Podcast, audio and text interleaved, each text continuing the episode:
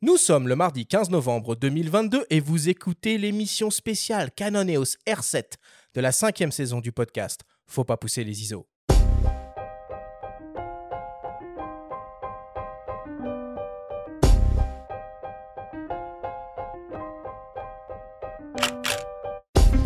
Bienvenue sur Faut pas pousser les ISO, le podcast hebdo pour tous les passionnés de photos et de vidéos. Je suis Arthur Azoulay et j'anime cette émission avec mon ami, le journaliste Benjamin Favier. Aujourd'hui, c'est de nouveau émission spéciale. Nous recevons pour la première fois dans notre studio la team Canon, avec qui on va découvrir le tout nouveau EOS R7, l'hybride APS-C ultime taillé pour l'action et la nature. Avec Rock Lorente de Canon France et les photographes Eric Médard et Stéphane Hamel, nous allons absolument tout vous expliquer sur cet appareil hors du commun qui pourrait bien être la solution idéale pour de nombreux photographes et vidéastes.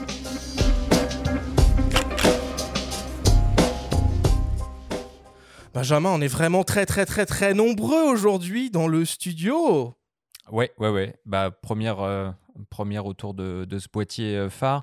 Ça va être intéressant. Moi, j'étais un fervent utilisateur du, du euh, CD Mark II à l'époque. Le réflexe. Voilà. Donc, j'ai bien révisé euh, mon EOS, euh, l'univers euh, EOS. J'ai eu le R7 un petit peu en main, mais je suis curieux d'entendre un petit peu ce que nos invités ont à nous dire parce que j'ai pas pu l'utiliser comme eux sur le terrain et j'ai pas mal de questions à leur poser Ouais. en termes d'usage. Bon, en tout cas, c'est vraiment euh, un, un plaisir de recevoir pour la première fois hein, euh, l'équipe euh, l'équipe Canon dans cette émission autour de ce, de ce nouveau boîtier.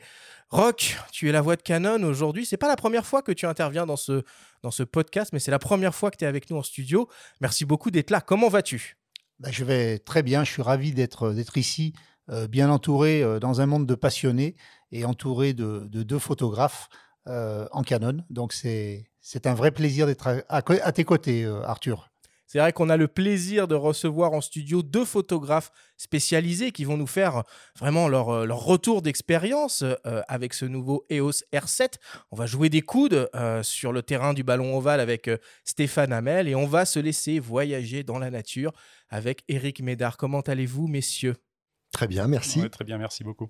Ok, alors je vais quand même tous vous présenter pour que nos auditeurs puissent bien vous situer. Je vais commencer par toi, Rock. Alors, Rock, tu es une véritable légende, un monument de Canon France, un visage et une voix, on l'espère, que tout le monde connaît ou que tout le monde a déjà croisé. Tu travailles depuis plus de 30 ans au plus près des photographes, que ce soit des professionnels ou des amateurs, mais aussi des différents réseaux euh, de revendeurs spécialisés. Tu as évidemment une connaissance extrêmement fine du marché de la photographie et pour toi, les boîtiers et optiques Canon n'ont absolument aucun secret. Tu occupes actuellement le poste de Channel Manager et tu seras donc la voix de Canon France dans cette émission. Rock, est-ce que je t'ai bien présenté? Euh, parfaitement un monument, je sais pas, mais en tout cas, je suis, je suis très touché, oui. Et tu peux une nous dire, figure, en, une figure de la photo quand même. hein.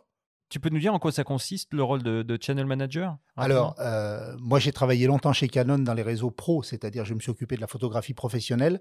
Euh, Aujourd'hui, je m'occupe des réseaux de distribution, euh, mais j'ai quand même, j'allais dire, un lien. C'est une, c'est une activité à 360 degrés entre le distributeur haut de gamme. Euh, qui revend son matériel euh, à des photographes amateurs ou à des professionnels. Et donc, on garde une vision totalement euh, panoramique du métier entre l'utilisateur, le distributeur. Et on a toujours une relation un petit peu tripartite entre le photographe et, et son magasin, j'allais dire. Voilà. Merci pour les sous-titres. Pour t'accompagner, on a le plaisir de recevoir Eric Médard. Alors toi, Eric, euh, tu es un artiste photographe naturaliste basé en Mayenne. Tu pratiques la photographie depuis plus de 30 ans, dont 10 comme photographe professionnel. Tu es spécialisé dans la photographie de faune sauvage et tu défends une photographie animalière locale autour de chez toi. Tes images ont été publiées dans de nombreux magazines et primées dans des concours internationaux comme le BBC Wildlife, le concours de Montier-Ander ou celui de Namur en Belgique. Tu as publié plusieurs ouvrages et as réalisé plusieurs expositions. Tu t'es fait une spécialité toute particulière dans la photographie animalière de nuit en lumière infrarouge et à l'aide de pièges. Tu travailles en hybride Canon et utilises le nouveau EOS R7 en complément d'un EOS R3 et ton optique de prédilection, bah, c'est tout simplement un 400 mm de 8. Bonjour à toi Eric, merci d'être avec nous. Bonjour, merci. 400 de lutte en monture RF. En monture RF, même s'il existe aussi en monture EF. Voilà. On va en parler, on va en parler de tout ça. Et enfin, Stéphane, Stéphane, tu es un photographe de sport passionné, ultra spécialisé dans la discipline du rugby depuis près de 15 ans. Tu partages tout ton travail sur ton site internet Objectif Rugby ou via tes réseaux sociaux. Tu couvres évidemment des matchs et des tournois mandatés par des clubs, comme par exemple le célèbre Stade français Paris, ou directement par la Fédération française de rugby. Tu as remporté en 2018 le premier prix du concours international de photos de rugby qui s'appelle Rugby Mage. Le dernier match d'envergure que tu as couvert est celui qui opposait la France à l'Australie le 5 novembre dernier au Stade de France. Tu travailles naturellement avec l'EOS R7 en complément de ton EOS 7D Mark II et ton optique de prédilection, c'est un 100 400 mm. Bonjour à toi Stéphane. Bonjour. EF cette fois. EF cette fois. EF, exactement. Évidemment. Et enfin, nous entendrons également dans cette émission les témoignages de Jackie Carré, chef produit EOS de Canon France, d'Alain Tombois, expert produit du CPS, le Canon Professional Service, et de Alexandre Bess du duo Alexandre et Chloé Bess. Voilà pour cette longue présentation, puisque nous sommes très nombreux aujourd'hui en studio, et on attaque le sujet qui nous anime aujourd'hui, à savoir l'EOS R7. Alors, Bon, il est vrai que ce nouveau boîtier était euh, attendu un peu comme le loup blanc par de nombreux photographes. C'est un boîtier qui est équipé d'un capteur au format euh, APS-C, expert, taillé pour le terrain et la vitesse. On ne peut s'empêcher en le voyant de le concevoir finalement comme le digne successeur d'un appareil légendaire réflexe l'EOS 7D Mark II, l'outil de prédilection pour de nombreux photographes passionnés ou professionnels spécialisés dans les disciplines de sport et d'animalier. Rock, pour commencer, pourquoi nous avoir fait attendre aussi longtemps pour nous offrir les R7 Alors en fait, il faut, revenir un petit peu à la genèse de tout ça et se dire que même si euh, les auditeurs qui nous écoutent ne s'en souviennent pas forcément, euh, Canon a été un des pionniers euh, de l'hybride, puisque les premiers hybrides Canon sont apparus il y a plus de 10 ans, en 2012, avec la série M. Il est vrai qu'il a fallu attendre il y a 4 ans pour voir arriver le plein format avec la série R et j'allais dire une, euh, une mise en place d'une gamme optique euh, dans une rapidité absolument spectaculaire, euh, parce que quand on voit le niveau de qualité des optiquaires euh, RF aujourd'hui, on se dit que Canon a fait du chemin très très vite, et c'est vrai que depuis 10 ans, on est passé au plein format 6 ans plus tard. Ensuite, on est arrivé euh, avec les R5 et R6 qui ont été les véritables détonateurs euh, du plein format euh, hybride chez Canon. Il y a deux ans déjà. hein. Il y a deux ans de- déjà, c'est en 2020. c'est passé très vite. Il y a déjà le R6 Mark II qui sort là d'ailleurs. Oui. Qui est sorti il y a quelques Ah, jours. On Il est va en sorti- parler un petit peu quand Ouais, même. hein. il est sorti il y a quelques jours. On, on est en plein Covid, hein, quasiment quand le R5 et le R6 arrivent, et malgré Ouais. tout, euh, ils vont connaître un succès euh, absolument fulgurant, euh, complété ensuite par le boîtier euh, professionnel R3. Euh, plein format également. Et j'allais dire qu'aujourd'hui, on a une gamme absolument euh, fantastique. Et comme tu le dis, Arthur, il ne manquait à ça euh, qu'un boîtier APS-C d'excellence. et c'est le R7 qui est apparu parce que c'était une attente très très forte des consommateurs. Depuis 2009, Canon n'a lancé finalement que deux boîtiers dans cette catégorie, le 7D et ensuite le 7D Mark II, cinq ans plus tard. Et il aura fallu attendre quand même entre 2014 et 2022 pour voir arriver une vraie nouveauté dans cette catégorie.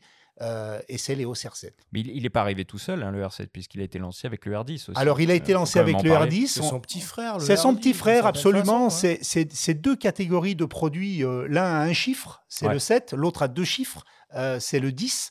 Euh, on sait que chez Canon, plus le chiffre est petit, euh, plus le boîtier est valeureux, on va dire.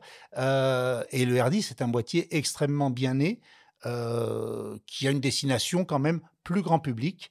Euh, voilà, plus grand public, mais il est quand même un, un- un superbe produit. Plus proche des univers euh, 850D Tout euh, à fait, ou 90D. tout à fait. Euh, ceux qui 80 connaissent les réflexes. mais- 90D, 90, j'allais dire, on était déjà dans une espèce de, de, de- de D'entre-deux, produit d'entre-deux, exactement, euh, Benjamin. On était, on était dans quelque chose entre deux euh, au niveau du 90D.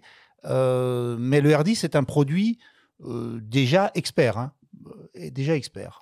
En tout cas, c'est quand même assez impressionnant de voir qu'en 4 ans, avec cette euh, nouvelle monture euh, RF, vous avez quand même sorti pas moins de 10 boîtiers. Alors je vais, je vais les citer par ordre d'apparition, si, je puis me, si je puis me permettre. Léos R, Léos RA, qui est une déclinaison euh, Pour l'astronomie. Astro, Astro Ouais, ouais. euh, de ce boîtier sans filtre, sans filtre infrarouge. Euh, Léos RP, Léos R6, Léos R5, Léos R5C, qui est une déclinaison vidéo, cinéma même, de, ce, de ce boîtier. Le R3, le R7, le R10 et tout récemment le R6 Mark II. C'est quand même... euh, c'est quand même énorme. On a affaire à une gamme euh, très, très, très, très complète. Puis ça s'arrête pas là, parce qu'il y a eu 24 nouveaux objectifs qui sont sortis en moins de 4 ans. Le dernier en date vous avez annoncé euh, en Le même temps que le, que le R6 euh, euh, Mark II, un 135 mm f1.8 LIS USM à un prix que je tairai pour ne pas euh, froisser les oreilles de nos auditeurs. Plus de 2500 euros. Oh, pardon. Trop tard. Et donc voilà, enfin, vous avez fait un travail colossal en, en 4 ans, quoi. On a, on a fait un travail colossal. euh, on a bénéficié euh, de technologies absolument fantastiques de la part de Canon. On a bénéficié euh, d'une attente euh, des clients Canon. euh, et j'allais dire, on, a, on, surfe sur une vague. comme le disait Benjamin, on a senti vraiment un, vrai déclenchement depuis l'arrivée des R5 et R6. euh, et depuis ce temps-là, c'est vrai qu'on on est dans une dynamique absolument euh, incroyable sur les boîtiers, euh, les boîtiers hybrides. Et cette dynamique, elle a, pris un petit peu, elle, a pris tout, tout son sens avec l'arrivée du R7, parce que le succès du R7 est absolument, on aura l'occasion d'en reparler, mais c'est un succès qui n'est pas inattendu, mais qui en tout cas dépasse toutes nos espérances. Mais alors du coup, il y a quand même un truc qui est, difficile à comprendre dans votre gamme. C'est-à-dire qu'on on retrouve des hybrides APS-C en gamme EOS M et ce R7 qui est un hybride APS-C en gamme RF, c'est ça? Alors pour l'instant, les deux gammes cohabitent, c'est tout à fait ça. Le R7, c'est un produit qui a été construit autour de la baïonnette euh, R, bien entendu, euh, qui utilise toutes les optiques RF et les optiques RFS qui lui sont dédiées. Les optiques RFS, ce sont des optiques euh, destinées aux produits APS-C. Comme les EFS avant. Exactement, hein, comme. EF-EFS. Sauf que cette fois, on peut monter toutes les optiques sur la même monture parce que c'était pas le cas en réflexe. On pouvait pas mettre des EFS sur les EF par exemple. C'est exactement les ça. C'est exactement on peut, ça. On, peut jongler. On, peut jongler. Euh, donc, il bénéficie, comme tu le disais, Arthur, euh, bah, d'une gamme fantastique parce qu'il arrive avec déjà 24 euh, optiques existantes. Euh, et il s'intègre tout à fait dans ce système, euh, dans ce système RF et il se coule euh, dans ce système RF. Ok. Stéphane, Eric, vous l'attendiez, euh, ce nouveau boîtier, le, le R7 ou pas? Alors moi j'ai sollicité Rock justement, euh, c'était quoi en mars? Parce que je travaille avec du, du 7D Mark II euh, avec des difficultés dans les lumières un peu basses. Euh, et donc ben, je- lorsque je l'ai sollicité, il m'a dit patiente un petit peu, on a quelque chose dans les tuyaux. Et donc euh, voilà, donc euh, je suis pas, je l'ai testé pendant deux mois. C'est voilà, il est fort intéressant parce que moi j'étais, c'est mon premier hybride. Et donc voilà, il y a une vraie, un vrai, une, un vrai, un be- un vrai besoin.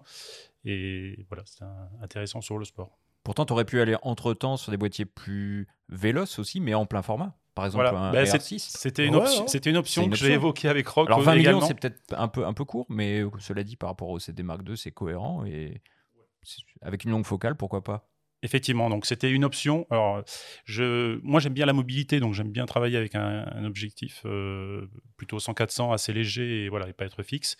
Et effectivement, c'est une option qu'on a échangée avec Rock, mais euh, je suis pas déçu de- des essais euh, réalisés avec le R7. Et toi, Eric, tu as franchi le cap de l'hybride un peu plus tôt, si j'ai bien compris. Oui, moi je l'ai franchi même quand j'étais euh, quand j'étais encore chez Nikon euh, et je suis passé chez Canon il n'y a pas si longtemps que ça et pour le fameux R3. Donc euh, tu démarres euh, bien, quoi. Ouais, di- di- Hein. directement. Ben, en fait, parce que, parce que ce boîtier avait tout, tout sur, la, sur la fiche technique, en tout cas, tout ce dont j'avais besoin. Alors, un autofocus Tu ex- m'expliques du coup comment on passe du R3 au R7. Hein. Ça, va falloir me convaincre. hein. Alors là, le R7, en fait, c'est pas un boîtier que j'attendais, puisque, puisqu'avec le R3, je crois qu'on n'attend pas grand chose d'autre de plus qu'un boîtier pareil. Mais euh, il m'intéressait pour euh, m'en servir essentiellement comme multiplicateur de focale, en fait. Donc il me fallait un boîtier qui a un autofocus extrêmement véloce, euh, comparable au R3, et c'est le cas. Et puis, ben voilà, mon 402.8 euh, se transforme en 640 f2.8. Et quand tu passes de l'un à l'autre, au niveau de l'ergonomie, t'es pas du coup un petit peu déboussolé, t'arrives à retrouver parce que c'est pas la même logique. Par exemple, est-ce que tu te sers de l'AIAF sur le R3 ou euh, tu peux pas faire les mêmes réglages de personnalisation de l'un à l'autre en fait Alors, les réglages de personnalisation sont assez proches quand même, parce que les menus sont très très proches. Par contre, il y a des choses disponibles sur le R3 qui ne le sont pas sur le R7, mais je dirais inversement également. Il y a aussi des choses possibles sur le R7 qui aujourd'hui sont pas possibles sur le R3. Je lance un petit appel à Canon en espérant que des mises à jour firmware permettent ces, Et Oui, c'est les mêmes processeurs. hein. c'est les mêmes processeurs, c'est et du coup les menus sont très très proches. Alors en effet, les touches raccourcies vont pas être tout à fait les mêmes. Il y a des molettes qui manquent sur le R7, enfin qui manquent, qui ne sont pas sur le R7, qui sont sur le R3, mais globalement, je m'y retrouve quand même assez facilement. Mon Rock, euh, du coup, euh, ce, ce R7, il se destine à qui?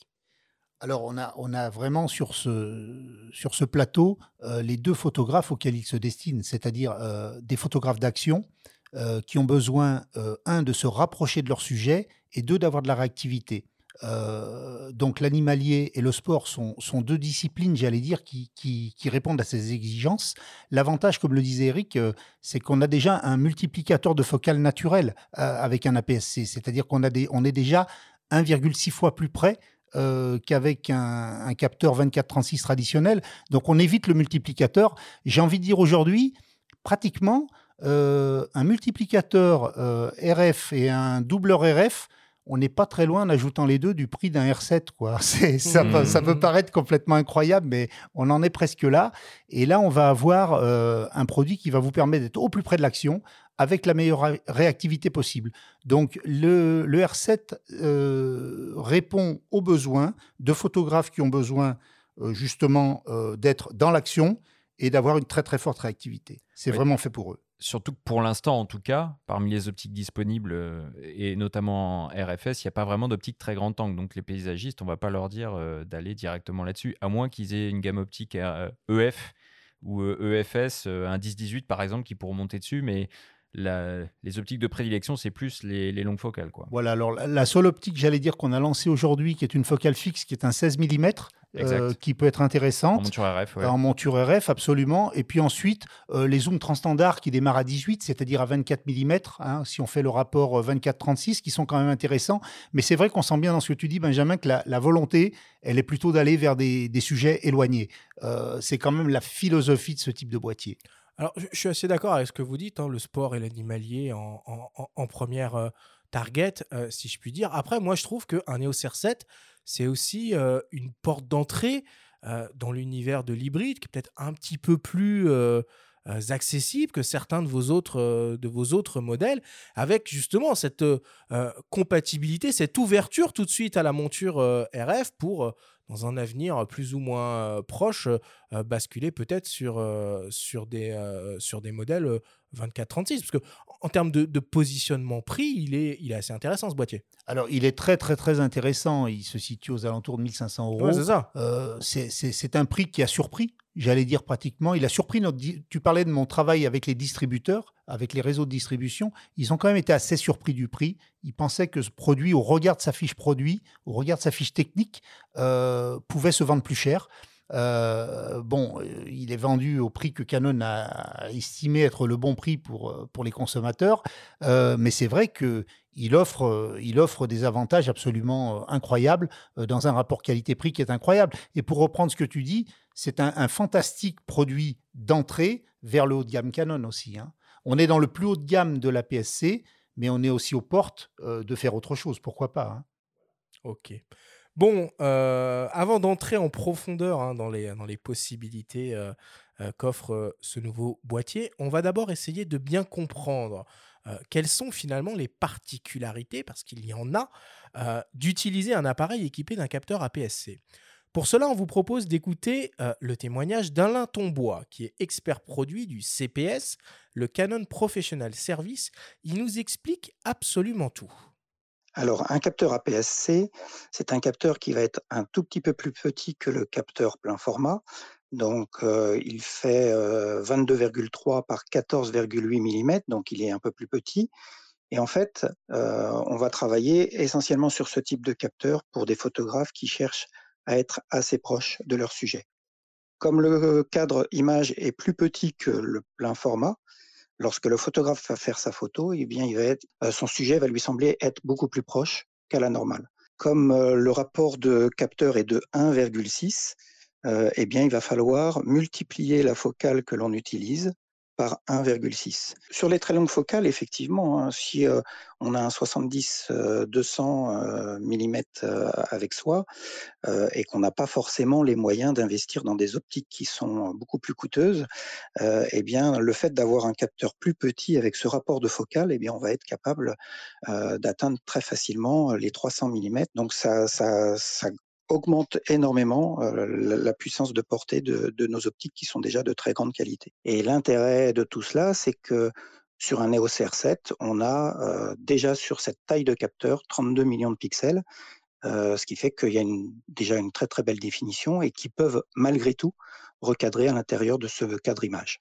Alors sur, sur les montures EOS R actuellement, donc pour tous les appareils EOS R, on va pouvoir monter un peu l'ensemble des optiques qui ont été produites par Canon depuis 1987.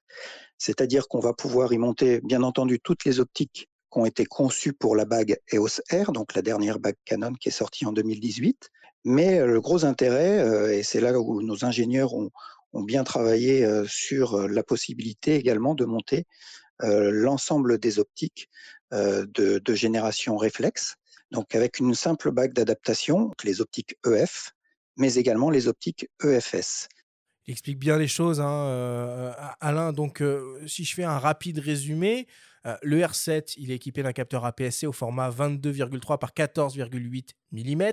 Il appartient à la gamme des hybrides EOS R de Canon et fonctionne donc nativement avec l'intégralité des optiques RF de Canon et peut fonctionner aussi si on utilise une bague d'adaptation avec l'intégralité des optiques réflexes EF et EFS qui ont été euh, développées par Canon.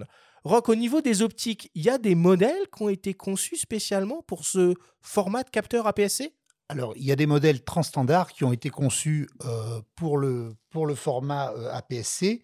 le 1850, qui est un 3563 IS STM, et le 1845 4563 STM. Donc ce sont des optiques qui permettent de répondre, j'allais dire, aux, besoins les plus euh, élémentaires du photographe dans sa zone de focale qui est du, du 2405 ou du 2435, on va dire. Hein. Voilà. Alors après, il faut savoir que dès qu'on travaille avec des optiques plein format, qu'elles soient RF en monture directe ou EF par l'intermédiaire de la bague, à ce moment-là, on a un recadrage de 1,6. Euh, C'est-à-dire je monte mon 100 macro EF ou RF, j'ai un 160 mm euh, en lieu et place d'un 100, 100 mm. Et d'ailleurs, si on monte l'une de ces deux optiques, si par exemple, Eric, tu, montes, tu avais une de ces deux optiques, tu l'as montée sur ton R3, tu aurais un recadrage euh, direct, une fonction APS-C sur le R3 euh, qui engendrerait un recadrage de 1,6 directement. C'est exactement ça. Il y a peu d'intérêt à le faire, on va non, dire. Il n'y en a pas. Enfin, sauf si vraiment on se retrouve dans une situation où on n'a plus que cette optique-là. il n'y a que, celle-là qui marche, il y en a une autre qui marche pas. Mais enfin, a priori, il n'y en a pas. Mais c'est juste pour dire que là encore, on y revient, c'est quelque chose qu'on ne pouvait pas faire à l'époque des réflexes. Mais pourquoi, au fait, 1,6 fois et pas 1,5 alors que tout le marché le fait? Est-ce que c'est une colle? Est-ce qu'on n'arrive pas, pas, à voir l'info C'est une colle pour moi également. C'est 1,6 fois. Moi, j'ajouterais une donnée technique à laquelle on ne pense pas souvent. Euh, c'est que quand on travaille à 1,6 fois, euh, on travaille vraiment à l'intérieur du cercle optique. C'est-à-dire qu'on va prendre le cœur de l'optique, qui est toujours la meilleure qualité de l'optique. Et ça, il ne faut pas le perdre de vue. Euh, c'est très intéressant aussi de se dire qu'on va éviter des phénomènes de vignettage et qu'on va travailler dans la partie optique la mieux conçue de l'optique, c'est celle du centre. Et ça, c'est intéressant aussi quand on utilise un APS-C. Alors il y a beaucoup de personnes qui se posent beaucoup de questions sur euh, cette euh, rétrocompatibilité optique euh, dans l'univers hybride de Canon, avec la possibilité d'utiliser ces, objectifs réflexes avec cette bague. Alors il y a trois versions hein, de, de la bague EF vers RF. Il y en a une on va dire euh, classique, hein, sans, mauvais jeu de mots, c'est des bagues actives. Hein. J'entends que euh, l'autofocus va fonctionner, euh, la mesure de lumière va fonctionner, la stabilisation va fonctionner, le boîtier va alimenter les objectifs. c'est vraiment des bagues actives. Donc il y en a une classique, il y en a une avec une bague de réglage qu'on peut programmer, auquel on peut affecter différentes fonctions, comme par exemple le contrôle de l'ouverture. Et il y en a même une qui intègre en plus un système de porte-filtre pour pouvoir euh, bah, mettre un polarisant, non, peut-être pas un polarisant, mais DND en des vidéo. filtres, voilà, des Très filtres de densité, euh, des densités en vidéo. Euh, Stéphane, toi qui travailles un peu dans les deux univers avec des optiques réflexes que tu utilises sur l'EOS R7, est-ce que ça marche réellement? Alors moi déjà j'y voyais effectivement un grand intérêt parce que alors je suis amateur donc euh, je ce n'est pas mon métier donc je fais attention à la notion de dépense. Je peux pas switcher tout en- changer tout mon, matériel photo et euh, donc je trouvais que la transition avec la, bague d'adaptation était une bonne option. Bah, ça fonctionne. Moi, j'ai utilisé mon 100-400 euh, avec euh, EF sur le, sur le R7. Euh, j'ai pas trouvé de perdition de, de qualité d'image. J'ai trouvé le même piqué. Euh, donc euh, voilà, c'est une bonne transition euh, pour Alors- après aller vers. Ouais, je suis d'accord. Sur- Sur, le piqué, je suis assez d'accord que ça, devrait, ça, ça fonctionne parfaitement. Je pense que la question que les gens se posent, c'est finalement en termes d'autofocus et de stabilisation, est-ce qu'on a exactement le même type de comportement avec ces optiques réflexes quand on les utilise sur un hybride? Alors moi, j'ai pas trouvé de différence. Alors l'autofocus est juste magique avec le R7, donc euh, il, est, il, il fiche vraiment, enfin il trouve bien euh, le, le- le sujet, il le, il le garde bien, euh, il est hyper rapide, et je l'ai pas perdu avec euh, les objectifs EF. Mais est-ce qu'au contraire, tu vois pas un gain tel que du coup ton 7D2, euh, tu l'utilises moins ou voire plus? Parce qu'il y a quand même presque 8 ans d'écart entre les deux boîtiers. Ouais, mais entre le 7D2, euh, enfin c'est c'est un complément en fait, mais effectivement aujourd'hui quand je suis avec le R7, euh, difficile de revenir un peu en arrière. C'est quoi du coup vos, vos optiques de prédilection à tous les deux dans vos, dans vos disciplines euh, euh, respectives, euh, Eric? Alors moi, mon optique vraiment principale, c'est avec le- laquelle je travaille quasiment tout le temps, c'est vraiment le 402.8 parce que en animalier, on est quand même toujours à des distances assez importantes des sujets et donc il faut malgré tout des, des gros téléobjectifs et surtout des objectifs téléobjectifs lumineux.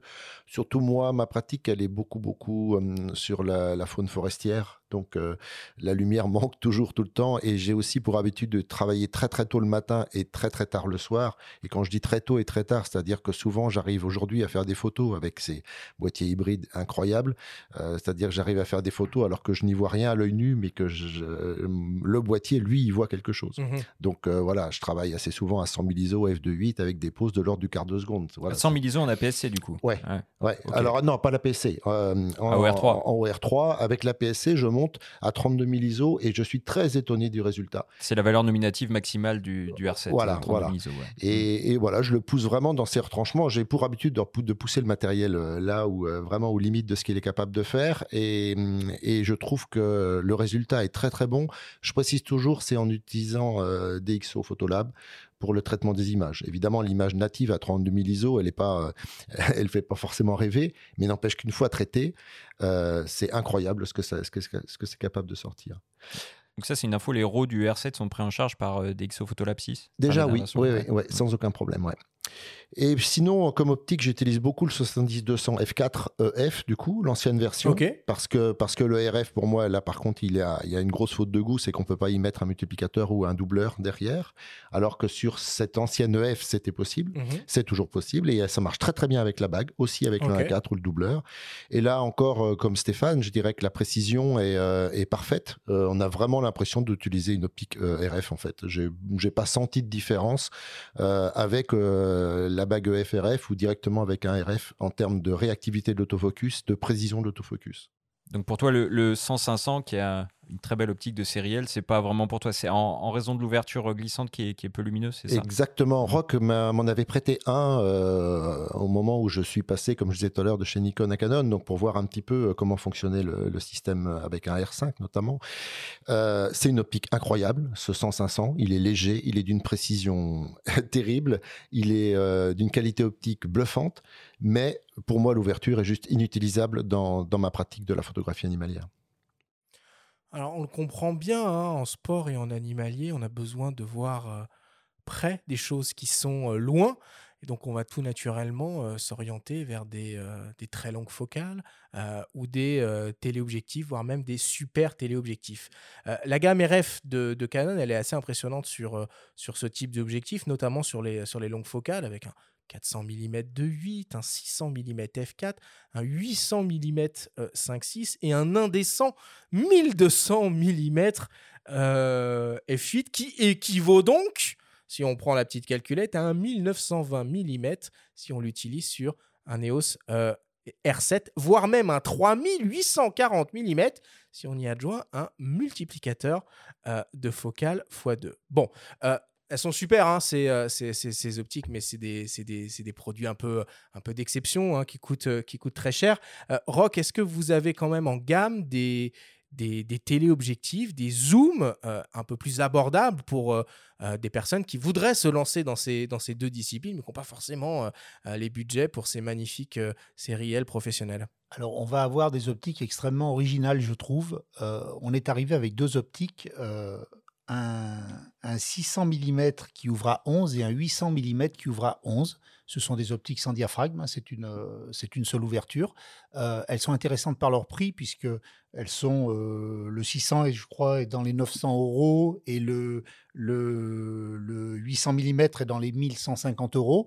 Euh, c'est absolument incroyable de pouvoir travailler avec ces focales parce que là aussi, on va bénéficier du coefficient multiplicateur que tu indiquais et on va avoir des focales complètement folles pour, pour, ce, pour ce TO CR7. Alors, tout ça dans des conditions de lumière satisfaisantes. C'est ça, Je pense- iPhone, il faut Ah, bien même sûr, toujours pas pour Eric, hein. Euh, C'est pas pour les Non, curés au lever c'est du un jour. mec là. 400 mm de 8. Voilà, oui, mais c'est vrai que moi j'ai vu de magnifiques photos d'amis qui ont fait des choses avec des chamois en montagne, par exemple, en pleine lumière. Si on fait des oiseaux en pleine lumière, je pense aux spotters aussi. On n'en a pas parlé. Euh, les gens qui photographient les avions, Euh, c'est quand même une communauté euh, extrêmement intéressante et passionnée. Tiens, elle mériterait d'ailleurs un jour qu'on s'y intéresse. euh, dans Faut pas pousser les ISO parce que Ouais, on n'y pas encore été, mais tu as raison. c'est des gens Ouais. absolument passionnants. Moi, j'adore le contact avec ces gens-là parce qu'ils ont la même passion qu'ont Stéphane pour la photo animalière ou enfin Eric pour la photo animalière ou Stéphane pour la photo de, de sport. C'est c'est des gens intéressants et eux sont intéressés par ce genre d'optique parce qu'ils travaillent dans un ciel bleu magnifique en pleine lumière et là, ils vont pouvoir tirer la quintessence de ces optiques. Après, il y a des zooms, euh, le 100-400 particulièrement, euh, qui est dans les 800 euros, euh, qui ouvre. Alors le à- 100-400, ah oui, c'est- c'est- Oui. euh, parce qu'un 100-400 euh, peut en cacher un autre. hein. Oui, RF, le- on, est RF. bien, on est bien Ouais. en RF et on est bien dans une ouverture de 5, 6, 8 euh, avec un produit de qualité dans les 800 euros. Une optique dont je veux parler qui est le 24-240 qui est souvent oubliée, qui est une vrai. Extrêmement qualitative. Très très belle qualité d'optique, une immense polyvalence. Euh, je la rappelle parce qu'elle mérite d'être euh, euh, un peu plus connue pour un prix d'environ euh, 1000 euros. Le combo de rêve, pour moi, mais je pense que ni Eric ni Stéphane ne, me- démentiront. Ah c'est le produit, enfin c'est le combo idéal pour, pour le milieu, de- pour le sport. Euh, effectivement, en termes d'autofocus, en termes de, stabilité, en termes de piqué, euh, j'ai eu de, vraiment de très très belles photos euh, cet été. Ouais, pour toi, c'est juste une question de budget, si on a bien compris ce que tu disais tout à l'heure, qui va pour l'instant, ou parce que tu as Bah, ton je suis 100-400 vigi- qui est très bon, et voilà. Bon, je suis vigilant, mais euh, je peux Ouais. pas tout dépenser d'un coup. Donc euh, voilà. Donc, euh, mais je suis en contact pour voir si je peux pas basculer sur. La... Ben, voilà, c'est compliqué hein, de revenir en arrière. Donc euh, voilà. Non, parce que le 100-500, on est sur un autre budget que tout ce qu'on vient d'évoquer. Là, on est un petit peu au-delà de 3000 euros. C'est une très très belle optique, superbement construite de la série L. euh, Je, disais que un, je disais mais- Benjamin, c'est un combo de rêve. hein, Voilà, de rêve, Euh, j'ai Ouais, pas dit que c'était le mien, hein, j'ai dit que c'était Ouais, ouais. un combo de rêve. Voilà. Après, après c'est fantastique. Moi, je suis pas photographe. Euh, je suis très heureux d'avoir un R7 avec un 100-400, euh, c'est-à-dire avec un 160, euh, 640 à peu près. Euh, ça permet déjà des, images euh, fantastiques et, uniques. Euh, donc, on en a effectivement. On a des versions. J'aime pas dire économiques parce que c'est pas économique dans la qualité, c'est économique dans le prix. Mais on a des versions abordables qui vont permettre à des photographes, euh, euh, voilà, de faire de très très belles images. Oui, puis précisons, on n'en a pas parlé, on en reparlera un petit peu plus dans le détail un peu plus tard dans cette émission. Ces optiques-là, ces téléobjectifs-là sont tous stabilisés et compatibles avec la stabilisation interne du R7, donc la double stab. Et c'était pas le cas auparavant avec le 7D Mark II que tu utilises. Ça, c'est une énorme Ah oui, la différence. stabilisation capteur, elle est arrivée sur l'hybride. Hein, non? Absolument, et c'est une énorme différence du coup aussi. Eric, tu voulais dire quelque chose tout à l'heure. Euh, je voulais, ouais, alors, il est un petit peu tard peut-être, Mais mais, pas grave, euh, je voulais rebondir sur ce que disait Rock par rapport euh, à deux choses. Donc c'est c'est, euh, 600 mm, là 800 mm f11. Euh, c'est qu'en effet avec le R7, euh, comme il le précisait tout à l'heure, en plus on va travailler sur ces optiques-là sur la partie la plus piquée de l'op- de, de l'optique. Et, et c'est vrai que ces optiques-là ont un petit, souffrent un petit peu, je crois, de vignotage. euh, et, et là du coup on va gommer cet effet vignotage et on va vraiment travailler que sur la partie la plus qualitative de la de la. Ouais. Et là, dans ce cas-là, ça, ça joue énormément, c'est clair. Et puis il y a un truc à préciser qui est important sur ces deux objectifs, c'est leur poids, qui est, Ouais. qui est, qui est assez incroyable pour euh, des focales de 600 et, euh, et de 800 mm. Alors, ça va permettre de, pour moins d'un kilo, hein, je ne sais plus quel est le poids. je me rappelle plus ça va, exactement. ça va mais- permettre surtout, euh, dans un sac à dos, dans un, dans un fourre-tout de, de photographe, de ramener peut-être l'image qu'on n'aurait jamais ramenée, en fait, hein, tout simplement. hein. Vous faites de la montagne, vous avez un équipement en 70-200, vous voyez quelque chose très très loin. Bah, imaginez, vous allez travailler à, à 1000 mm quasiment avec un, produit qui ne vous aura pas coûté en effort de transport. hein. C'est quand même intéressant. Ouais, alors à, à ça, faut quand même euh, amener quelques petits bémols. Et je pense que là, peut-être que les amateurs, ils sont un petit peu moins sensibles, mais c'est une vraie problématique. C'est-à-dire que quand on travaille, euh, commence à travailler avec des sujets qui sont aussi loin, avec des focales pareilles, faut pas oublier que l'air a, euh, peut, peut vibrer très vite.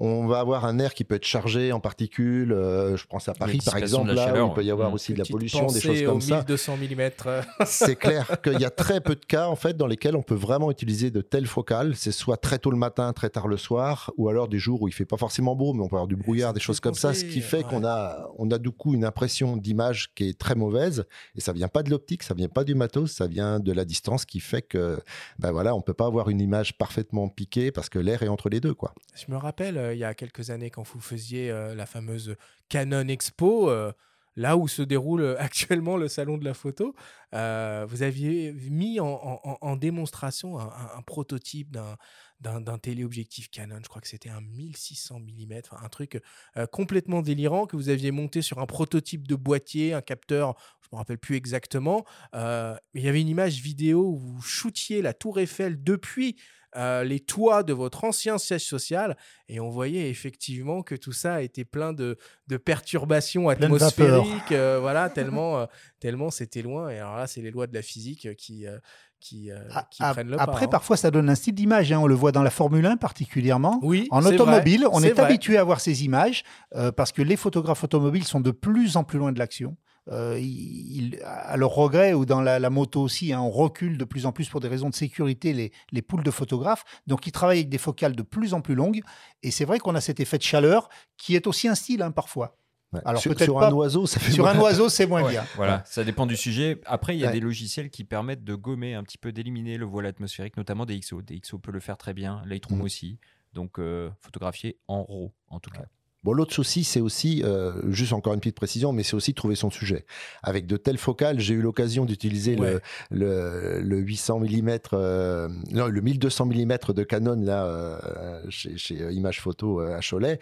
Je l'ai eu dans les mains. Pour trouver un oiseau en vol avec cette optique-là, je peux vous assurer que Ouais, c'est il pas faudrait- simple il du tout. faudrait des systèmes comme, comme les, les astrophotographes, là, avec des rotules équatoriales qui peuvent pointer de manière automatique les oiseaux, quoi. Ouais, c'est clair que ça pose aussi des problèmes en fait euh, qui sont pas forcément faciles à résoudre en nature. Si on ne peut pas anticiper sur la présence du sujet, c'est quasiment inutilisable en fait. Alors finalement, des fois, le hasard, il fait bien les choses, hein, puisque euh, Rock, euh, Canon propose en ce moment une offre de remboursement sur certaines des des nouvelles optiques de la gamme RF, qui peut monter quand même jusqu'à 1000 euros pour l'achat de trois objectifs euh, simultanés. Alors c'est un peu compliqué, des histoires de bonus, de super bonus. Euh, en gros, pour essayer de résumer, euh, par exemple, on a le, trio magique des zooms à f2.8 constant en sériel qui sont éligibles à cette offre-là. Sur chacun de ces zooms, vous pouvez disposer d'un d'un remboursement de, de 250 euros. Si vous en achetez deux, Canon rajoute 150 euros, soit un total de 650 euros remboursés. Et si vous vous faites super plaisir et que vous achetez la valise magique, c'est-à-dire les trois, Canon rajoute 250 euros, ce qui revient à 1000 euros de remboursé. C'est ça, Rock, si j'ai C'est bien c'est exactement compris. ça. En fait, on va essayer de simplifier. Depuis une quinzaine de jours, j'achète une optique. Euh, parmi toutes les optiques, euh, j'allais dire, euh, phares de la marque, hein, j'achète une optique. J'ai un bonus qui doit s'établir à peu près à 10% de la valeur de l'optique. J'en achète deux. J'ai ce fameux bonus dont tu viens de parler. J'en achète trois. J'ai un super bonus. Voilà. Donc, c'est un, un dispositif à tiroir, euh, j'allais dire, mais il est actif depuis une quinzaine de jours. Et je vous engage, alors là aussi, à vous rapprocher de, de votre Oui. revendeur Et habituel qui vous expliquera on- ça très on- bien. Puis on retrouve toutes les informations Sur euh, évidemment, canon.fr. sur le site sur le site de Canon. C'est Bon, une prime rénov en fait pour rénover C'est la prime, c'est la prime rénov. euh, Par contre, en je RF. préviens tout le monde, n'allez pas demander un remboursement à l'État. hein. Ah, J'étais à deux doigts, je cherchais.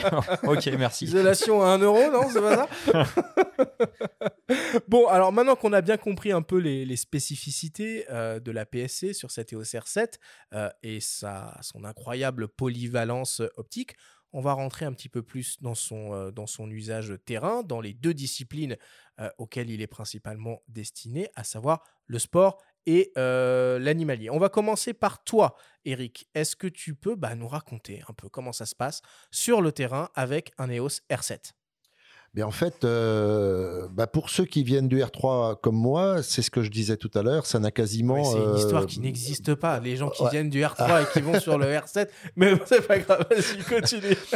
Euh, oui, eh bien, du coup, et- et- mais je pense que c'est la même chose pour R5, R6 d'ailleurs. hein, c'est, on retrouve tout de suite nos marques.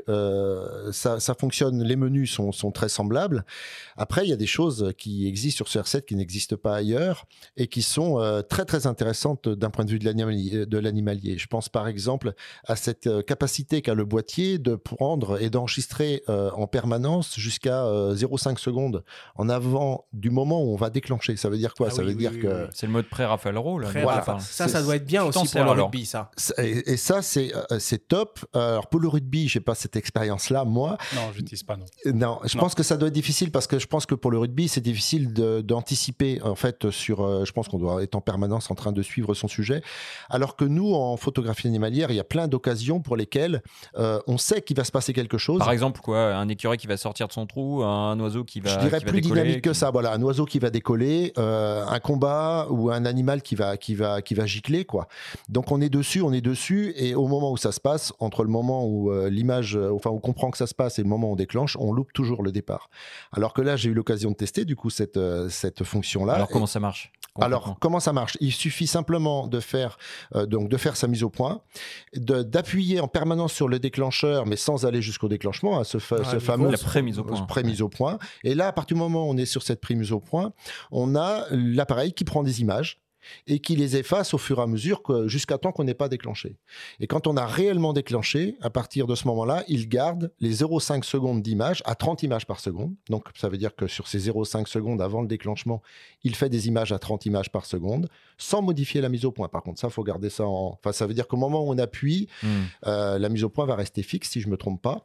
Mais par contre, ça veut dire que, eh bien, euh, quand on a déclenché, quand on regarde ce package d'images que nous propose ensuite euh, Canon en RAW, en format RAW, eh bien, on a les 0,5 secondes à 30 images par seconde qui précèdent le moment où on a déclenché. Ok. Et 32 millions de pixels, du coup, euh, parce qu'on a beaucoup parlé de la taille de ce capteur, mais pas encore beaucoup de, de, euh, de sa définition. 32 millions de pixels, c'est c'est la définition idéale? C'est le bon compromis? Moi, en venant du, du 7D Mark II, j'étais à 20 millions, je passe à 32 millions, ouais, j'ai j'ai forcément gagné. Euh, une bonne définition, je peux effectivement recadrer, euh, surtout après le- des photos de rugby. euh, on, on est un peu comme le chasseur, on cible le, le joueur concerné, puis après on vient recadrer un peu nos, nos photos. Donc oui, oui, c'est très intéressant. Et tu perds pas en qualité d'image, du coup Malgré cette hausse de définition en haut ISO, t'as pas l'impression Après, je fais pas du, je fais pas du recadrage non plus, mais euh, je, je ne perds pas en, en qualité. Non. Et rappelons que cette définition n'est pas inédite hein, chez Canon, puisqu'elle existait déjà de mémoire sur le 90D et les OS euh, euh, M6 Mark II. Ouah, t'as hein, une si bonne mémoire. Bravo, bravo, bravo. Non, mais c'était ça. Et Il est impressionnant. hein. ra- Rappelons-le, c'est pas tout à fait euh, nouveau. Dans ce qu'a dit euh, Stéphane, il y a quelque chose d'intéressant. C'est quand même, il faut se rappeler qu'un 7D, c'était 18 millions, un 7D2, c'était 20 millions. Euh, on est à 32 millions. Donc, on a fait un, un progrès absolument colossal de 50% de définition en plus. On connaît la quadrature du cercle hein, de la PSC, c'est-à-dire un format plus petit. Donc, euh, des photosites, euh, bah, plus on en met, plus ils sont petits, moins on a de sensibilité. Ce qui est intéressant aussi, c'est de voir qu'avec 32 millions euh, de pixels, on est beaucoup plus sensible avec un R7 qu'on l'était avec un, un 7D Mark II qui n'avait lui que 20 millions de pixels. Donc il y a un progrès par les processeurs, bien évidemment par le traitement, qui permet d'avoir une résolution supérieure et un gain de sensibilité supérieur également. Et dis-moi, tiens, toi, euh, Stéphane, qui vient du, du réflexe, du coup, c'est la première fois que tu expérimentes euh, la stabilisation capteur et la double stabilisation, euh, comme l'a évoqué Benjamin tout à l'heure. Est-ce que ça, ça te permet de faire des images que tu pouvais pas faire avant? Alors, effectivement, j'ai testé avec le, le 100-500 et le R7. je ne sais pas si je fais des photos différentes, mais en tout cas, effectivement, j'ai très peu de, de mauvaises photos. C'est-à-dire que j'ai beaucoup de très bonnes photos. Alors, entre le focus et la double stabilisation, j'ai de très belles photos euh, que je répète. Ce qui est un peu problématique, c'est que je passe beaucoup de temps du coup en tri. Mais euh, il y a très peu de déchets, effectivement. Il y a très peu de déchets.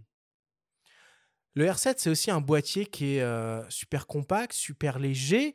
J'imagine il y a des cas de figure où vous êtes tous les deux sur trépied, mais d'autres cas de figure où vous êtes à main levée. Ça doit jouer quand même au bout de plusieurs heures de, de prise de vue d'avoir un, un boîtier léger euh, bah, moi, en fait, c'est quand même pas le boîtier principal. Hein. Donc, je dois dire que je le mets plutôt occasionnellement, encore une fois, quand j'ai besoin de focale. Par contre, euh, ce poids fait que parfois, ça m'arrive d'aller en repérage, on appelle ça, hein, en photographie animalière. C'est-à-dire que là, on n'est pas vraiment dans une situation euh, prévue, anticipée, mais juste sur le terrain à chercher la présence des indices de présence ou de la présence animalière pour voir comment ensuite on va pouvoir travailler plus précisément. Et, du coup, je, prends bien plus volontiers avec moi justement une optique et ce fameux R7 parce que là, en effet, il y a un gain de poids qui n'est euh, qui n'est pas gênant dans, dans, cette balade et dans cette euh, ouais dans cette promenade un petit peu où on a les, tous les sens aux aguets, euh, ce qui était un peu moins le cas avant avec un boîtier un petit peu plus lourd et un petit peu plus encombrant.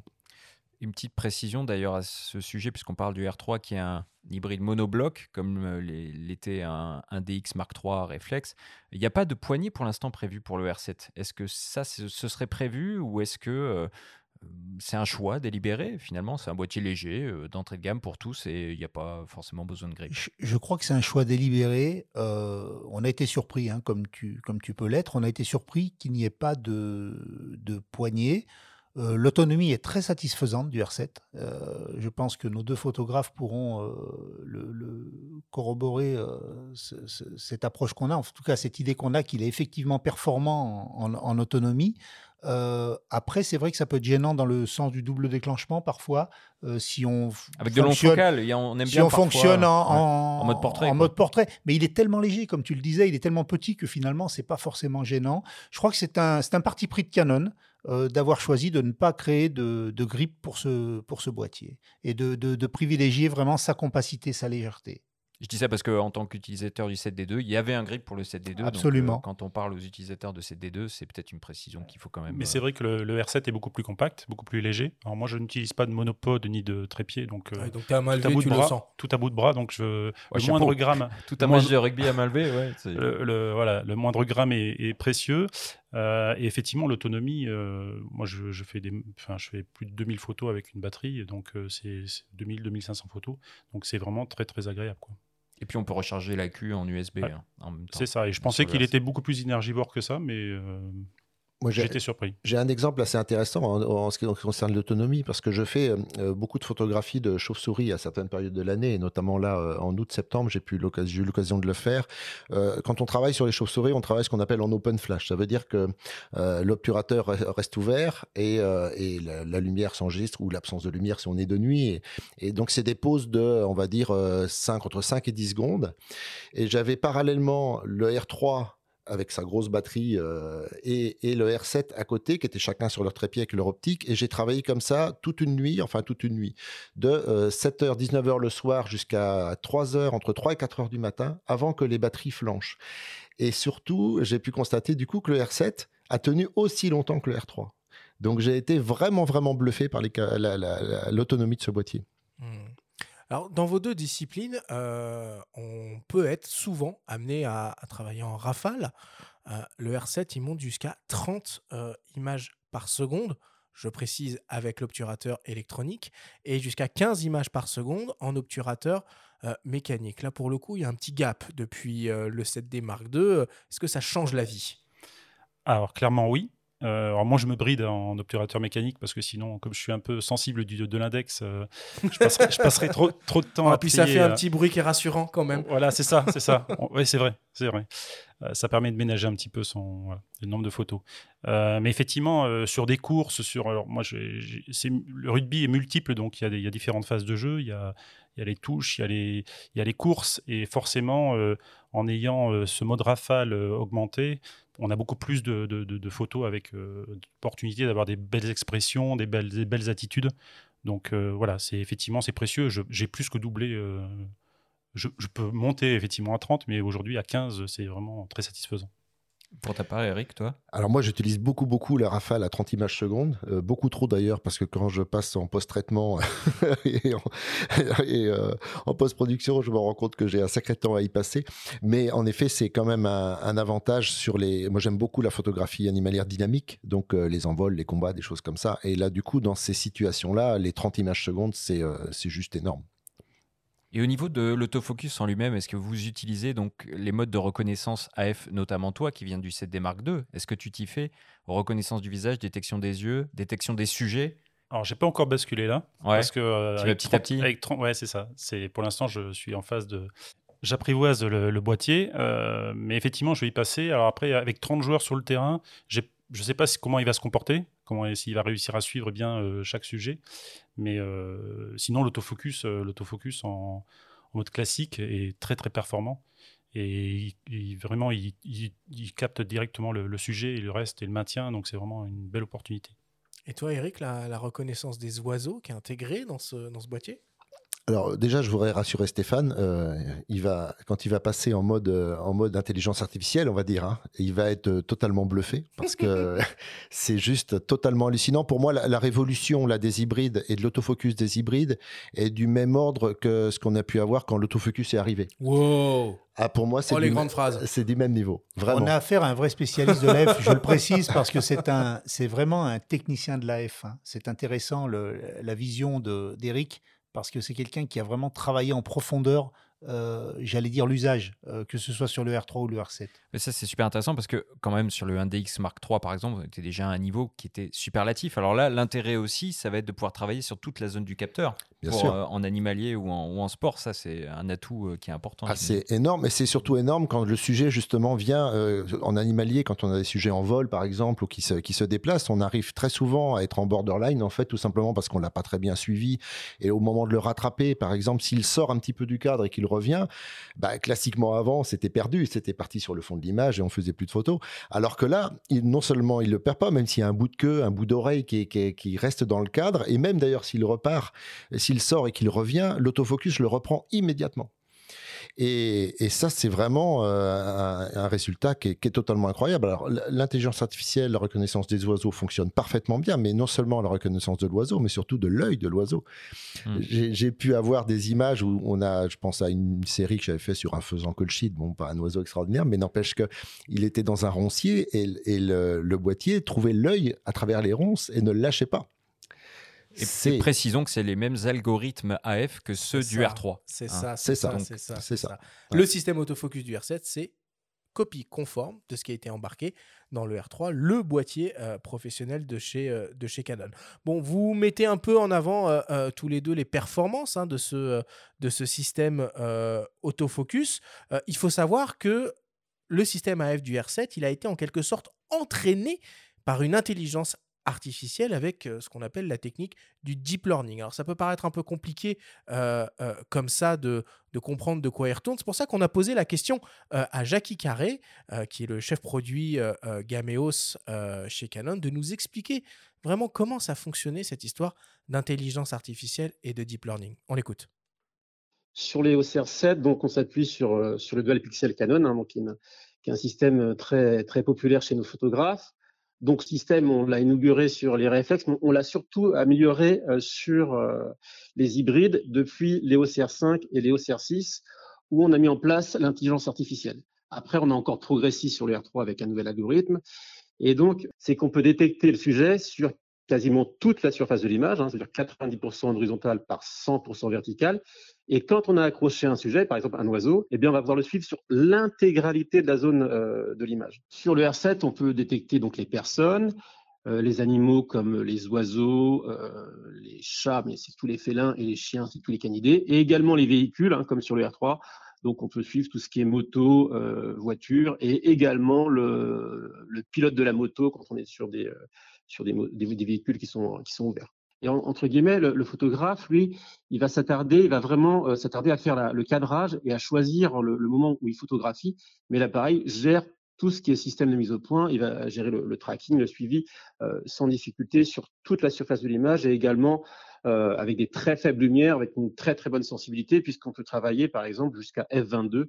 Pour ce qui est de l'intelligence artificielle, sur les OCR7, hein, comme sur les hybrides et OCR, on s'appuie sur du deep learning. Donc en français, c'est l'apprentissage profond. C'est euh, une branche de l'intelligence artificielle qui permet de faire apprendre un certain nombre d'informations à un processeur qui, après, quand il rencontrera la situation, pourra euh, appliquer ce qu'il a appris lors de son développement.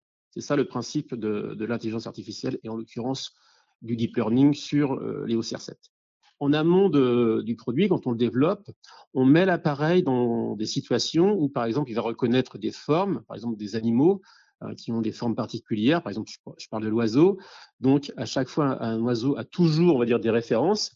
Et quand il, va, il apprend tout ça, il garde ça en mémoire. Et après, quand il sera en situation, eh bien, il va pouvoir euh, retrouver l'animal grâce à toute cette connaissance qu'il a emmagasinée lors du développement et il pourra reconnaître l'oiseau, quelle que soit la situation, et sans, par exemple, avoir l'intégralité de l'oiseau, juste parfois la tête ou une partie du corps va lui permettre de trouver euh, l'oiseau en question.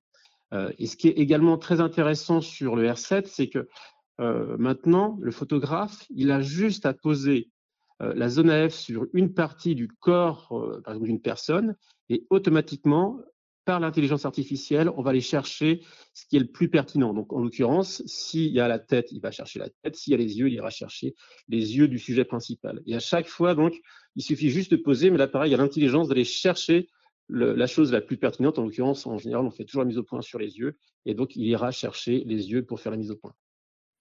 Stéphane, j'imagine que ça te donne envie d'aller un petit peu plus loin dans l'utilisation euh, du système autofocus euh, de l'EOS R7. Il y a énormément de, paramètres euh, possibles. toi, tu le, règles comment, ton, système autofocus, bah, quand tu couvres un match? Non, non, en fait, euh, sur la partie réglage de, de, l'autofocus, il y avait effectivement sur le set des Mark II euh, un réglage qui était euh, conserver le sujet et puis éviter les obstacles. Et en fait, le mode manuel sur le R7 est, assez polyvalent et performant. Et donc, je conserve maintenant le, mode, le mode automatique, en fait. Et au niveau des, collimateurs, tu travailles avec un collimateur en particulier, par zone Tu le laisses, tu le laisses en roue libre? Non, non, non, euh, pas en roue libre. Je mets assez peu de collimateurs. Je mets euh, soit un seul collimateur, soit à la croix, euh, cinq collimateurs, pour éviter qu'il décroche et qu'il conserve bien le sujet. Et toi, Eric? Alors moi, j'ai, comme disait Rock tout à l'heure, j'aime bien les choses, j'aime bien comprendre comment ça fonctionne. Et je dois dire que quand j'ai reçu mon, mon, premier R3, j'ai bossé pendant cinq semaines, tous les jours, 4 à 5 heures par jour, sur des sujets très dynamiques, très simplement à la mangeoire. Euh, à la mangeoire, c'est quoi? C'est-à-dire que l'hiver, on nourrit les oiseaux euh, dans le jardin avec du tournesol et, et, on a des oiseaux qui sont très communs, mais très, très, très euh, toniques. Ce seront souvent les mésanges bleus, les verdiers, les, les mésanges charbonnières. Et ça, c'est des oiseaux qui sont tout le temps en train de décoller, qui sont tout, le temps en train de, de se battre. Et ça m'a permis d'explorer de, tous ces modes autofocus et, et de comprendre comment ça marchait, en fait. Donc, j'ai vraiment, vraiment poussé les choses assez loin pour, pour le paramétrer. Et ce qui fait que j'utilise beaucoup les touches C1, C2, C3 qui correspondent à des situations euh, dans lesquelles euh, euh, je vais avoir un autofocus, un autofocus pardon, qui devra réagir autrement. par exemple, la touche C1, elle est paramétrée de façon à ce que je fasse l'autofocus avec la touche AF on et donc elle est désolidarisée de mon, de mon déclenchement. Et j'ai aussi paramétré cet autofocus-là de manière à ce qu'il tarde euh, plus longtemps à refaire la mise au point si par exemple il y a un obstacle. Euh, je l'ai paramétré aussi de manière à ce qu'il se, il se refasse la mise au point moins rapidement sur le sujet s'il se déplace. Ça, c'est plutôt pour mes situations où je suis en forêt. Où l'animal va plutôt passer derrière des arbres facilement, ou alors il va y avoir euh, des obstacles ou des choses comme ça. Et puis par contre, si je suis dans une situation autofocus où euh, il n'y a, aucun obstacle particulier, je pense par exemple en bord de mer où on va avoir des oiseaux sur des, piquets ou euh, qui montent avec la marée ou des choses comme ça, eh bien là, je vais avoir un autofocus auquel je vais pas avoir besoin de le désolidariser de mon euh, de mon déclenchement et où je vais euh, souvent avoir des situations très très dynamiques. Donc là, l'autofocus est sur la touche déclenchement, c'est plus sur la touche AF on. Et là, j'ai paramétré de façon à ce qu'il décroche très très vite, et qui, c'est-à-dire que si jamais l'oiseau bouge dans un sens ou dans l'autre, il refait la mise au point extrêmement rapidement. Donc là, j'ai mis tous les réglages à la réactivité la plus forte, avec tous les intermédiaires possibles et imaginables. Et donc, c'est ce que tu évoquais tout à l'heure en parlant de réglages similaires entre le R3 et le R7 tu peux appliquer à peu près les mêmes réglages fins d'autofocus. Euh, exactement. pas perdu. On retrouve exactement les mêmes choses. Avec une petite différence, c'est que sur le R3, on peut rattraper si on sent que la F est partie, alors que là, sur le R7, il y a une petite limitation qui sera peut-être corrigée euh, dans les années à venir ou dans les mois à venir. C'est-à-dire que là, s'il a choisi un sujet et qu'il a considéré que c'était celui-là qu'il fallait suivre, mhm. on peut, on peut n'arrive pas à le rattraper en fait, pour lui dire, bah non, non, c'est pas là que je veux que tu sois. Par contre, d'un boîtier à l'autre, il y a quand même des différences d'ordre ergonomique. Là, on ne peut pas les visualiser, on en parle, mais on peut très bien les expliquer peut-être. C'est-à-dire que le joystick est cerné d'une roue codeuse très emblématique chez Canon, qui est assez particulière. Et sur le R3, par exemple, tu as aussi la possibilité de euh, gérer les collimateurs tactilement sur la touche AF On, comme sur le 1DX Mark III d'ailleurs. Alors comment tu gères toi euh, les déplacements de, des collimateurs ou des groupes de collimateurs? Alors c'est vrai que cette touche sur le R3 là qui est, sensitive, elle est juste extraordinaire. Par contre, il y a quelque chose le R7 qui rattrape un petit peu ça, mais qui existait déjà sur le R5 et le R6 si je me trompe pas, où on peut avec le pouce aller chercher le collimateur en, caressant l'écran. Aussi. voilà. Oui. Donc du coup, euh, on peut on peut se servir de cet écran un petit peu comme de cette touche sensitive qu'il y a sur le R3. Euh, mais après, je me sers pas tellement de la recodeuse, mais en fait, je me sers beaucoup, beaucoup des touches fonctions, des raccourcis, où j'ai euh, sur euh, trois touches raccourcis, en fait, des fonctions qui sont directement liées à l'autofocus. Et quant aux zones, moi, je travaille pas tout à fait comme Stéphane. Moi, j'ai limité le nombre de zones sur mes touches fonctions, justement, qui sont accessibles, de façon à en avoir moins pour aller plus vite. Donc, j'utilise quoi? J'utilise le one-shot euh, le one shot, pardon, le, le un collimateur, le, non, c'est comment C'est le. Si c'est la F one shot, c'est le euh, collimateur principal. Enfin non, non, je suis en AI cerveau, mais par contre, ce, ce petit, quand c'est sur un seul collimateur, euh, très précis là. Ensuite, j'utilise deux zones, une zone horizontale et une zone en carré qui elle que elle je vais déplacer avec euh, mon joystick ou, avec mon écran. Et puis la version euh, où euh, c'est lui qui est en total automatisme et c'est à lui de trouver le, sujet totalement. Et en fait en fonction des situations eh bien l'une ou l'autre va mieux fonctionner qu'une autre Bon, bah on voit quand même que les possibilités de réglage au niveau de l'autofocus sur ce R7 sont absolument euh. Euh, Rock, j'ai une question à te poser. Il y a des similitudes extrêmement fortes avec, euh, avec le R3. Il manque quand même un petit truc, c'est le pilotage de l'autofocus à l'œil.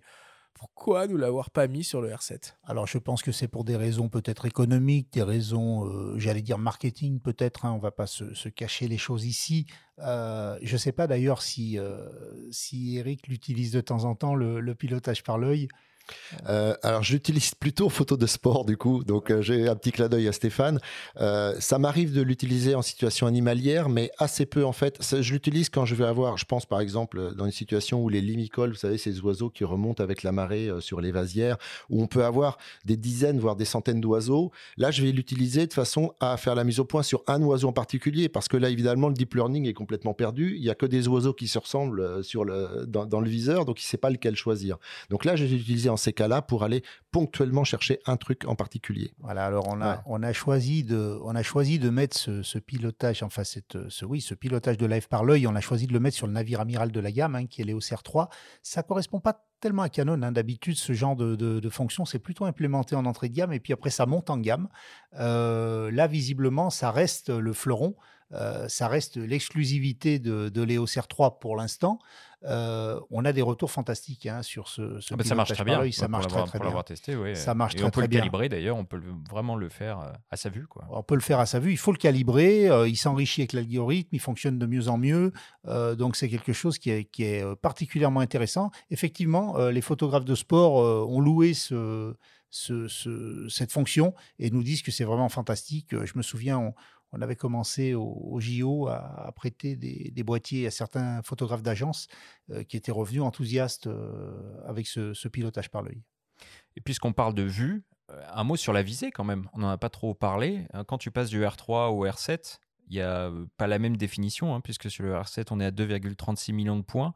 Est-ce que toi, tu sens une différence? Est-ce que ça reste fluide en rafale, par exemple, à 15 images secondes, voire 30 images secondes que tu utilises? Clairement, j'ai trouvé que c'était très. Alors évidemment, c'est les viseurs sont pas du tout pareils. Hein. Euh, on n'a pas du tout la même. Euh, euh, enfin, ouais, on a une vision vraiment beaucoup plus large sur le R3, mais mais clairement, le viseur est quand même très très bon. Et j'ai pas j'ai pas été gêné par ouais, par un manque de réactivité. Et toi, quand tu passes de la visée réflexe à la visée hybride, c'est un nouvel univers, c'est un nouveau monde. Il y a une petite période d'adaptation. Euh, mais on peut régler la fluidité euh, dans le, dans le ton, donc euh, dans le viseur. Donc c'est, ça va. Il faut un petit peu plus d'anticipation. mais sinon, il y a oui, quelques, quelques semaines d'adaptation.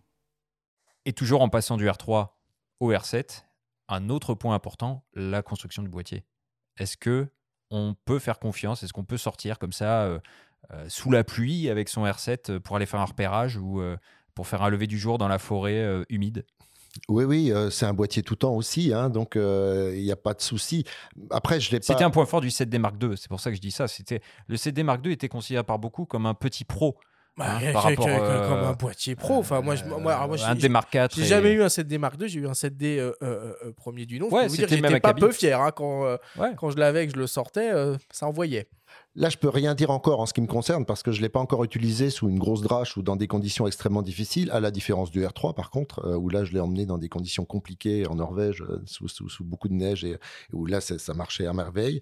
Euh, là, je peux pas dire pour le R7, mais je, vois, je, dois dire que je me pose pas trop la question si je dois sortir, il sort et puis il sortira avec moi. si on a un problème, on appellera Rock.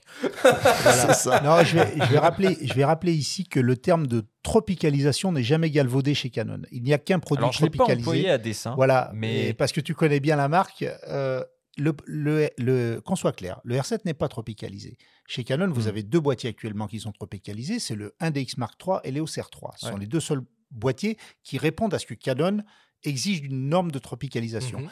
Euh, comme tu l'as dit, c'est tout temps. Donc ce sont des boîtiers tout temps. Le R7 est un boîtier sur une construction magnésium extrêmement sérieuse. Vous avez des joints euh, sur, tout ce qui est mobile, hein, molette, etc. Euh, la partie visée est très très bien protégée également. Donc on peut l'utiliser effectivement dans des embruns et dans des conditions météorologiques difficiles. Après, on va pas le laver sous le robinet, hein, on est bien d'accord. Toi, sous une pluie diluvienne, du coup, en bord de stade, tu vas être en confiance, comme avec ton 7D Mark II. Quand tu le prends en main, le R7, tu as ce même euh, sentiment de robustesse, de, fiabilité? Bah, il est plus compact, mais euh, pour l'instant, je n'ai pas été exposé à, des pluies fortes euh, également. On te rappellera. C'était, ouais, c'est ça. Et, mais j'ai évoqué justement ce point-là parce que sur le 7D, sur le 7D Mark II, on pouvait retirer le, l'œilleton et puis glisser une, une protection de pluie, ce qu'on ne peut pas faire sur le R7. Donc euh, pour l'instant, euh, je suis en recherche justement, il euh, faut qu'on échange, en recherche de, protection de pluie. Mais, mais je suis assez confiant, assez confiant. Et pour être tout à fait complet hein, sur l'ergonomie, la visée, la robustesse, on a un écran articulable. Et ça, c'est quand même très nouveau aussi par rapport au CD Mark II. Mm. Ça peut être pour certains un signe de faiblesse. Il y, en a, il y en a qui prennent ça pour de la faiblesse. Moi, je me souviens qu'à une époque, certains chefs produits aussi, y compris chez Canon, nous expliquaient ne pas en mettre pour bah, des soucis de, fragilité, en fait, ne pas rendre l'appareil plus fragile, mais c'est un vrai euh, argument, un vrai outil en photo, en vidéo pour cadrer de manière insolite. Est-ce que vous l'utilisez et comment vous l'appréhendez cet outil-là? Alors ça c'est vraiment un sujet super intéressant parce que moi ça a changé ma pratique euh, dans certains cas de la photographie animalière au sens où euh, avec cet écran aujourd'hui l'autofocus on l'a beaucoup évoqué est tellement performant qu'on n'a plus besoin de vérifier que la photo est nette et que la, mise au point va être bonne parce qu'elle est bonne. Ça veut dire qu'on n'a plus besoin de s'occuper de, regarder où, va être le point, on a juste besoin de s'occuper de son cadrage. Et ça m'a permis, moi, par exemple, de travailler là dernièrement euh, pendant des heures. Quand je dis des heures, c'est des affûts de 12-13 heures où j'étais assis dans la vase et où je pouvais avoir mon télé qui était quasiment posé sur le sable euh, malheureusement, avec mon grand âge maintenant, je peux difficilement avoir l'œil dans le viseur dans ces, conditions-là aussi longtemps parce que j'ai les cervicales en vrac au bout d'une heure. Eh bien, ça m'a permis de, donc de travailler pendant tout ce temps-là avec le boîtier quasi posé au sol, l'écran relevé vers moi et de faire juste le suivi de sujet avec mon écran.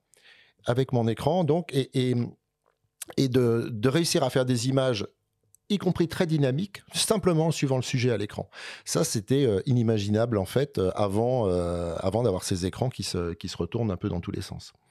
Et j'ai d'autres exemples assez rigolos d'ailleurs, mais il nous faudrait plus de temps. Bon, bon, bon, bah, on a déjà fait un grand tour des fonctionnalités et possibilités et performances de ce nouveau boîtier principalement en photo. Je vous propose que pour terminer, on aborde aussi un peu euh, ce qu'il est capable de faire en vidéo. Euh, et je vous propose d'écouter le, témoignage de Alexandre Bess, du duo Alexandre et Chloé Bess, qui sont partis en safari euh, avec l'EOS R7 et qu'ils ont utilisé ce produit en vidéo. On écoute leur retour d'expérience. Alors effectivement, donc on est parti pendant deux semaines au Kenya, on a fait un circuit dans le centre nord, dans des réserves un peu spécifiques. L'idée, c'était de revenir avec plein de photos et des vidéos pour, pour nos projets professionnels. Notamment, on enregistrait quoi majoritairement, non même pas majoritairement, tout le temps en 4K, 50 images par seconde, pour avoir la, la possibilité de en post prod d'utiliser euh, justement c'est enfin dire du faire des ralentis parce qu'on on aime bien ça surtout dans l'animalier je trouve ça super euh, esthétique et, sympa.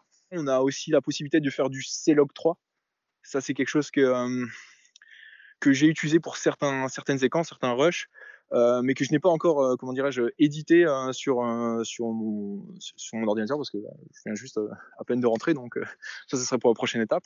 Après, pour tout ce qui est ergonomie, bah, il y a deux manières différentes. C'est soit on passe du mode photo à vidéo avec une sorte de là le petit loquet, ou soit on appuie directement sur le bouton, il y a un bouton REC, le bouton rouge qui est en haut du boîtier, en haut à droite, et bah, c'est de l'enregistrement vidéo direct euh, pour moi, l'EOS R7, euh, dans un premier temps, je dirais que c'est un boîtier photo, mais avec un énorme complément de vidéo. Euh, enfin, un boîtier avec autant de technologie permet de pouvoir faire de la 4K 25, de la 4K 50, et avec tous les modules, toutes les options en plus, même le HD en 120 images par seconde, c'est enfin, incroyable. Aujourd'hui, de ce que j'ai pu voir brièvement sur mon, sur mon PC, de toutes les séquences, les rushs que j'ai réalisés, c'était vraiment j'ai vraiment hâte de, de, compiler tout ça et de créer une vidéo. Enfin, c'est incroyable. Ça fait longtemps que j'ai pas pris un, appareil APS-C et, de passer de, full frame à APS-C, ça m'a vraiment, euh, enfin, vraiment, j'ai adoré. Bizarrement, ça se trouve, il va y avoir beaucoup de personnes qui vont passer du 24-36 à la PSC euh, après, cette, euh, après cette émission. Rock, bon, on va pas se mentir, Léo CR7, son ADN, c'est quand même avant tout la photo. Malgré tout, il a quand même des arguments de taille en vidéo. Alors, il bénéficie de la fantastique expérience de Canon, parce que n'oubliez pas que Canon, c'est quand même une, société qui fabrique des appareils photo, mais qui fabrique aussi euh, de la vidéo et de la vidéo broadcast depuis très très longtemps. Euh, leader absolu de toutes, par exemple, les optiques broadcast que vous voyez que, que, Stéphane côtoie autour des stades, par exemple, si, si un jour il regarde. Euh, je pense que quand il était au Stade de France pour France-Australie, s'il a regardé les, les, les, caméras qui étaient autour de lui, il a certainement vu des, des, des, optiques Canon. Donc il y a une énorme expérience de Canon et cette expérience, elle est, elle est vraiment implémentée euh, dans le 7D. Alors moi, je souhaiterais rappeler déjà que le format, euh, le format APS-C, c'est le Super 35 du cinéma. Eh Donc c'est quand même un format historique et il plaît énormément aux, aux vidéastes euh, qui ont, euh, j'allais dire, cette culture cinématographique parce qu'ils vont retrouver un format homothétique cinéma, ce qui est extrêmement intéressant. Alors comme on l'entendait dans, dans, dans, la capsule, bien entendu, on est en 4K 60p sans recadrage, on a des ralentis en 120p, en, en Full HD. Euh, on peut utiliser le produit en mode vertical. Euh, pour, pour avoir une image de type euh, smartphone, c'est extrêmement... Pour faire des stories. Pour faire des stories, pour faire du TikTok, pour faire des tas de choses. Et, j'allais dire pour coller un petit peu au support, qui eux exigent un tournage vertical. on est en C-Log 3, donc c'est extrêmement sérieux. On va pouvoir retravailler ces images. Alors le C-Log, pour, les gens qui ne sont pas des vidéastes, c'est un petit peu le rôle de la vidéo, hein. c'est-à-dire qu'on a une image relativement neutre. C'est un profil flat. C'est un profil flat, exactement, euh, Benjamin, c'est un profil flat, mais ce profil, il, a par contre euh, une énorme amplitude de correction, mmh. une très très grande dynamique, euh, et c'est quelque chose qui était réservé à des usages très professionnels il y a encore peu. Hein. Mais si bien qu'on pourra l'utiliser comme second boîtier sur un, tournage. Voilà. C'est ça qui est super intéressant, c'est qu'on peut faire matcher les images entre différents modèles modèles euh, de la gamme. euh, Et tout, ça, euh, et tout ça sans limite d'enregistrement, on n'a pas de cut. euh, et on va C'est une pouvoir... nouvelle norme, ça européenne. Ouais, c'est une permet nouvelle de- norme et on va pouvoir pousser son enregistrement jusqu'à 6 heures, c'est-à-dire faire de la captation euh, tout à fait classique. Ou du vlog, mais pour le vlog, pour l'instant, il n'y a pas encore le petit grand angle qui, qui le permet. Le En 16 RFS. mm. Voilà, et en- ah, bien, bien joué, Benjamin bien joué, bien joué. Benjamin Le, le RF en, en 16 mm, oui. Bon, ok. Écoutez, euh, on va mettre un terme à cette discussion. On a dit beaucoup de choses euh, sur, ce nouveau, euh, sur ce nouveau boîtier. Merci Rock, merci Stéphane, merci Eric d'avoir partagé tout ça avec nous. Je vous propose qu'on attaque le débrief.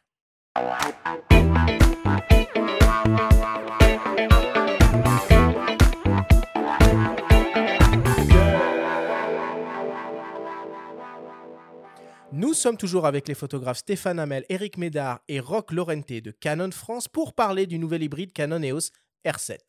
Messieurs, si on devait essayer de résumer et de synthétiser tout ce que l'on s'est dit pendant cette émission. Première question pour toi, Roch. À qui s'adresse l'EOS R7 Il s'adresse à des photographes euh, d'action euh, qui souhaitent être au plus près de leur sujet et, et de créer des images réellement dynamiques. S'il fallait retenir, allez, cinq caractéristiques importantes euh, sur ce boîtier, ce seraient lesquelles?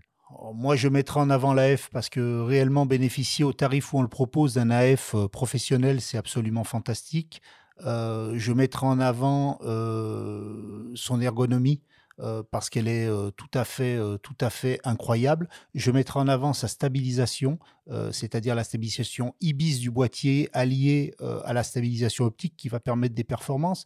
Je mettrai en avant dans la technique quelque chose qui n'est pas dans le boîtier mais qui est à côté pour moi, c'est le système RF. C'est-à-dire c'est toute la proposition des optiques autour de, de ce système. Et puis quelque chose dont on parle souvent dans les hybrides, ce sera ma dernière, mon dernier item, c'est l'autonomie parce que je trouve que c'est fantastique, parce que quand on est au bord d'un terrain de rugby ou quand on est dans la nature, ben on, on- on- c'est quand même très très intéressant euh, de ne pas avoir à changer de batterie euh, à un moment crucial d'un match ou, ou- ou de, ou de quelque chose qui se passe euh, devant soi avec un oiseau ou un animal. Et si vous deviez en retenir une, messieurs, dans vos usages respectifs, une caractéristique importante du R7, ce serait quoi? Eric, Oh, bah, clairement, l'autofocus. Bah, je dirais également l'autofocus et je vais rajouter euh, le mode rafale. Effectivement, dans le sport, c'est très important. Stéphane, quelle optique tu pourrais euh, conseiller avec cet EOS R7 pour un photographe qui s'intéresse et qui aimerait se lancer dans la photographie sportive? En l'intermédiaire, euh, le combo euh, R7 avec un 100-400 euh, EF est plutôt un bon compromis. Après, on pourra avoir goûté au 100-500.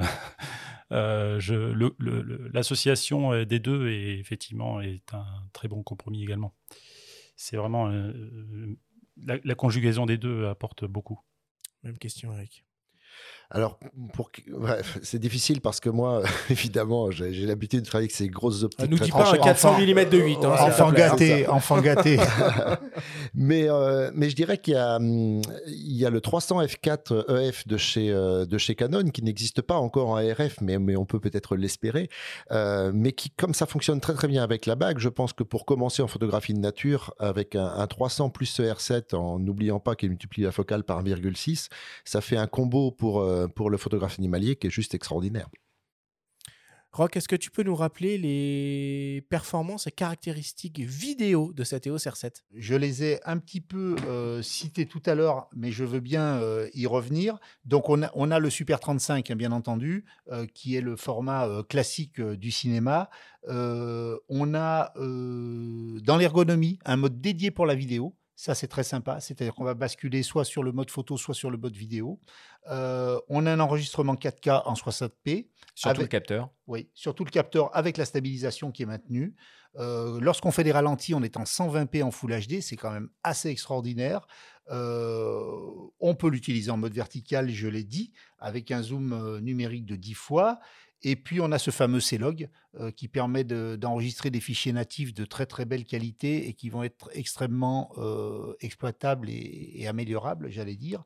Euh, et puis, cet, euh, cet enregistrement illimité. Donc, ça, c'est très sympa aussi, puisqu'on peut aller jusqu'à 6 heures d'enregistrement.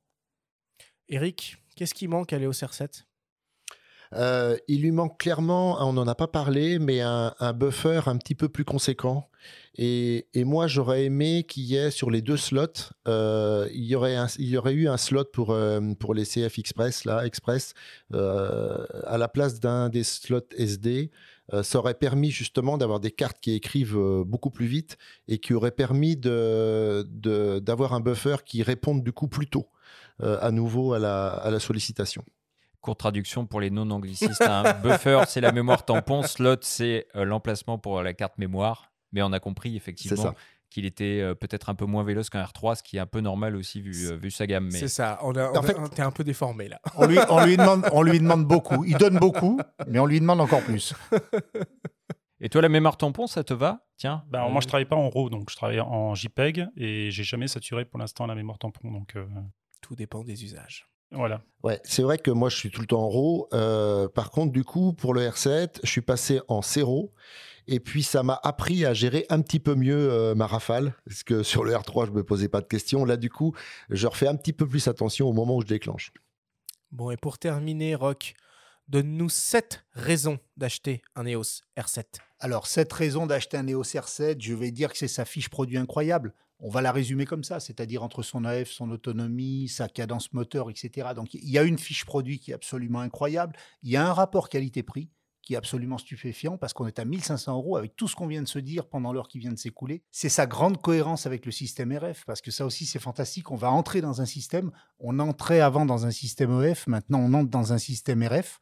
Euh, et c'est une très belle opportunité. Alors encore une quatrième, euh, quatrième argument, c'est une très belle opportunité d'entrer dans le système hybride. C'est-à-dire j'étais en 7D, j'étais euh, euh, en réflexe, peut-être en 800D ou en 850D ou autre, et je vais euh, basculer dans le système hybride avec un produit extrêmement abouti, extrêmement performant. Donc c'est une fantastique porte pour l'hybride. Je dirais qu'on entre aussi dans un, dans un système pérenne et durable. Donc, c'est-à-dire que des fois, les photographes se disent euh, bon, est-ce que j'y vais, j'y vais pas? Euh, On pouvait peut-être se poser la question il y a quelques années avec Canon dans l'hybride. Depuis l'arrivée du R5 et du R6, on se la pose plus la question. C'est vrai Donc, que la on- gamme euh, optique du l'EOSM pouvait le laisser penser. Absolument. Là, on voit qu'il y a eu un effort euh, consenti avec 24 euh, optiques, on l'a dit pendant l'émission, qui laisse peu de doute Voilà. sur ça. Donc, j'allais dire, on, on rentre dans un système pérenne. Euh, un autre argument que je dirais, alors là, c'est plus, euh, comment dirais, c'est plus romantique, dirait mon patron. Il me dit souvent que je suis romantique, mais on poursuit l'épopée euh, 7, comme l'a fait, euh, comme l'a fait Stéphane. C'est-à-dire, Canon ne met pas, ne met pas des chiffres n'importe comment. Quand Canon dit c'est le chiffre 1, c'est important. Quand Canon dit c'est le chiffre 5, c'est important. Et quand Canon dit c'est le chiffre 7, c'est important. Donc on sait qu'on entre dans une histoire de Canon euh, avec un chiffre qui est extrêmement symbolique. Et puis comme j'ai pas de septième idée, je te dirais peut-être que pour beaucoup de personnes, le chiffre 7 porte bonheur. Et par rapport au chiffre, donc tu veux dire que le, le, le 7 correspond au 7D, tout comme le Oui. R5 pouvait correspondre au 5D. Exactement, et R6 au comme 6D, et- euh, voilà, exa- retrouve, exactement. Et comme le R3 correspond euh, à, À l'EOS l'EOS C'était le piège. à que- l'EOS 3, Ouais, au mais- feu mais et EOS 3. parce Feu et EOS numérique, 3, il y a pas mais je rappelle, moi j'ai un EOS 3 personnellement, euh, dans, dans- dans les quelques produits Canon que je possède, c'est un boîtier fantastique. L'EOS 3 est un boîtier qui a une vie très courte, mais euh, qui était absolument extraordinaire. Je rappelle qu'il y a 30 ans quasiment, il embarquait le pilotage par l'œil. Ah quoi. tout à fait. Euh, Comme le c'est quand même- 5. C'est quand même Exactement. incroyable. Euh, donc euh, oui, ces chiffres-là sont des symboles, des symboliques, j'allais presque dire.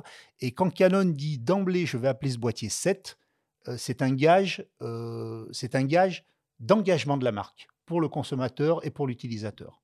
On va conclure là-dessus. Merci beaucoup pour toutes ces explications.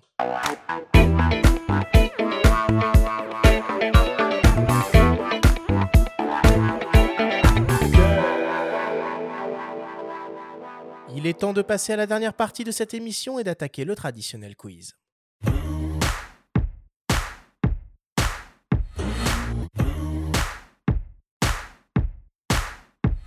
Messieurs, le principe du quiz est très simple. Nous avons reçu des questions de la part de nos auditeurs qu'ils vous ont posées via notre compte Instagram. Nous en avons sélectionné quelques-unes et vous allez avoir seulement 30 secondes et pas une de plus pour tenter d'y répondre le plus clairement possible. Avez-vous bien compris la consigne? Absolument. Ça paraît clair. Première question qui t'est destinée, Rock, qui, qui nous vient d'une certaine Laetitia. Quel conseil donneriez-vous à quelqu'un qui hésite entre l'EOS R7 et l'EOS R6 euh, je dirais qu'il faut déjà savoir si on va avoir l'usage du recadrage de la focale. C'est-à-dire, est-ce qu'effectivement le fait d'être téléobjectif est complètement décisif pour moi ou est-ce que je vais plutôt privilégier la montée en ISO et à ce moment-là, j'irai peut-être plus sur un R6 qui a euh, une meilleure sensibilité. Voilà, c'est un rapport entre sensibilité et recadrage. Ou un R6 Mark II. Et là, c'est un nouveau dilemme. lui, ah, lui, lui, lui, lui, c'est un tout nouveau dilemme, effectivement. Parfait, très bien. Deuxième question, elle est pour toi, Eric. Elle nous vient d'un dénommé Bob. Bob se demande est-ce que l'EOS R7 est un boîtier professionnel?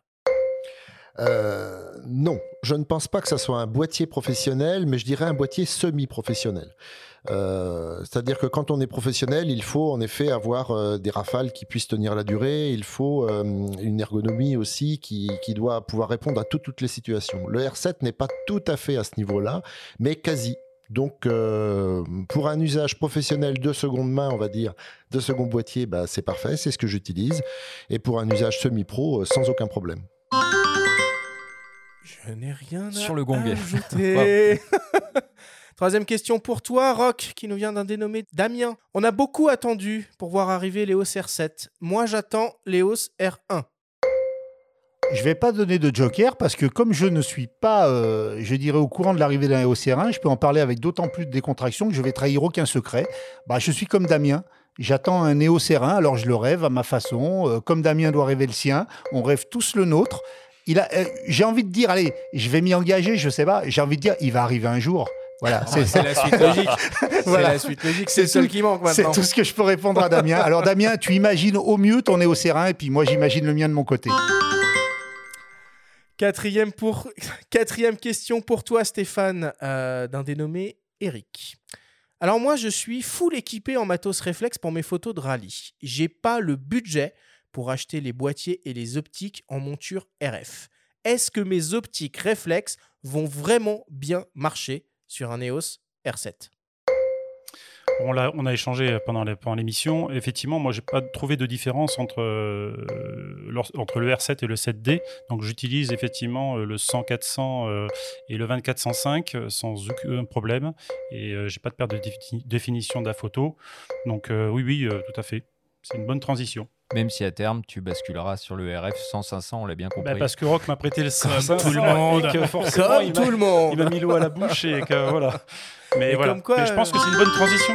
Comme quoi, cette question de, de compatibilité, de rétrocompatibilité, elle est hyper importante et il faut. fondamental. il faut, euh, il faut l'expliquer. C'est vrai que instinctivement, on pourrait avoir des doutes sur ce, le fait de se dire, ah, moi voilà, des optiques qui ont plus de 10 ans, euh, on m'annonce que ça fonctionne de la même manière avec un boîtier récent, simplement avec un petit adaptateur. Ah, bah oui, ça fonctionne de la même manière euh, parce qu'on est tout à fait conscient que de toute façon, euh, personne ne peut entrer dans un système complètement et intégralement en une fois. Bah, euh, c'est extrêmement compliqué. Et, et, le fait de pouvoir jouer avec à la fois une optique RF, des optiques EF et, son, et son, sa bague d'adaptation, c'est juste fantastique. Alors, il faut surtout pas faire comme Stéphane. C'est-à-dire, faut surtout pas essayer l'optique RF qui vient remplacer l'optique EF parce que là, le, on a planté la petite graine et, et c'est terminé, quoi. Ok, pour terminer, une dernière question, une question de mes soins, une question qui tue. Cette question vous est adressée à tous les trois. Si vous deviez choisir un seul boîtier Canon à utiliser jusqu'à la fin de votre vie, ce serait lequel et pourquoi? Eric. moi, c'est très simple, c'est le R3. Et je pense que s'ils sortent pas de R1, je le garderai jusqu'à la fin de ma vie, ouais rock Alors moi, c'était jusqu'à présent le R6. Euh, et c'est maintenant le R6 euh, Mark II. Euh, parce que je suis tout à fait utilisateur de ce genre de boîtier d'illustration très équilibré, très performant, très sensible. c'est vraiment un boîtier de rêve pour moi. voilà, c'est clairement R6 et R6 Mark II maintenant. Et Stéphane, pour terminer. Moi, j'aurais répondu il y a quelques semaines le 7D Mark II. Euh, parce qu'il répondait vraiment au niveau sportif à, mes attentes. Euh, ben, Aujourd'hui, depuis que j'utilise le R7, euh, moi, c'est le R7. Il répond vraiment aux attentes du sport. Eh, je m'invite avec une petite touche d'originalité, mais moi j'ai gardé le 5D Mark III, qui est un réflexe et qui reste un boîtier euh, absolument fabuleux. Je regardais encore des images euh, faites récemment avec des optiques de sériel et pour constater que pour ceux qui ont vraiment pas de budget aussi, il y a un marché de l'occasion qui est là et il y a des boîtiers qui ont encore euh, leur mot à dire. Et le 5D3 en fait assurément partie. On conclut là-dessus. Merci beaucoup, messieurs.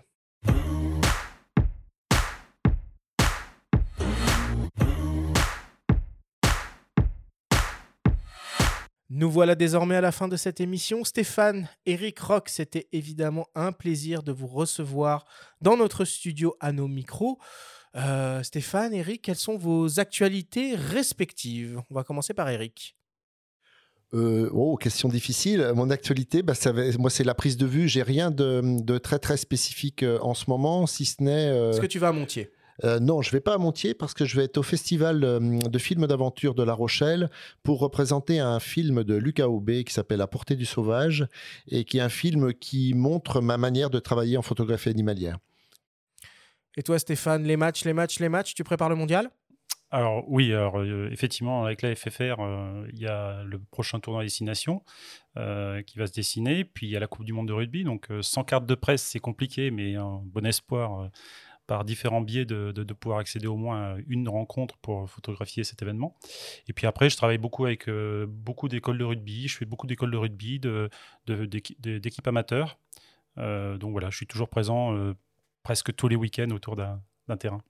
Rock, on a beaucoup parlé du R7 évidemment dans, dans cette émission, mais l'une de vos grosses actualités du moment, c'est ce nouveau R6 Mark II. Est-ce que tu veux nous en dire un petit mot je pense qu'on aura l'occasion euh, de revenir euh, de manière plus approfondie sur ce boîtier dans les mois à venir. Alors oui, il sera commercialisé dans une quinzaine de jours. c'est un boîtier fantastique parce que on a beaucoup parlé du R7 et moi je trouve qu'il a une espèce de d'air de, famille avec le R7 quelque part. C'est un petit peu une synthèse entre un R6, un R7 et un R3 ce boîtier et il est extrêmement intéressant et je crois qu'il va donner des nuits blanches euh, à tous les photographes qui se disaient, comme tout à l'heure la question qu'on avait, euh, est-ce qu'il vaut mieux acheter un R6 ou un R7 Maintenant, quand on se pose la question en se disant est-ce qu'il vaut mieux acheter un R6 Mark II ou un R7, ça devient encore plus compliqué.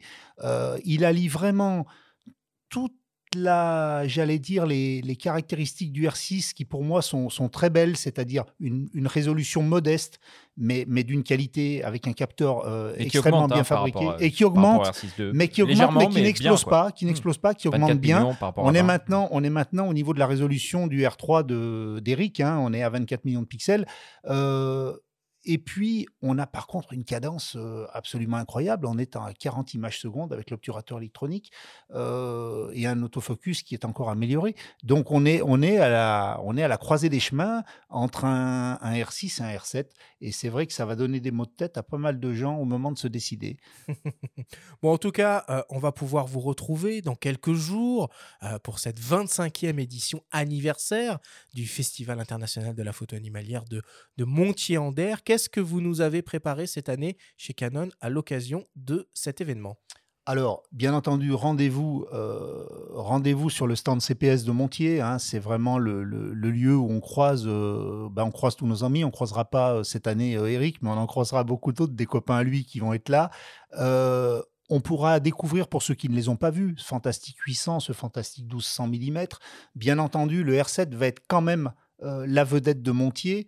Le R6 Mark II va également être présent et va être sans doute euh, une des vedettes de Montier. On va emmener euh, le RF 135 mm parce que certainement beaucoup de gens voudront le voir. Il y a vraiment une actualité, une actualité produit qui est extrêmement forte et dynamique. Donc beaucoup de choses à voir à Montier et toujours la possibilité d'emprunter les produits, de les essayer, de les tester. Et puis vous avez aussi un très beau cycle de, de conférences que vous allez proposer tout au long de ce, de, de, ce festival avec des grands noms. Alors, pour en citer quelques-uns, Tony Crosetta, Émilie Tournier, Mathieu Ricard, Vincent Frances, Alexandre et Chloé Bess, Arnaud Guérin, etc. etc. Des noms, Benjamin, que l'on connaît et des personnes qu'on a déjà reçues à, ces, micros. Oui, et, puis, Tony, Tony qui sort le livre de sa vie, hein, qui va sortir un livre photo extraordinaire donc, euh, rien que pour ça, à mon avis, ça vaut le détour. Quand on aime la photo animalière, il faut aller là-bas.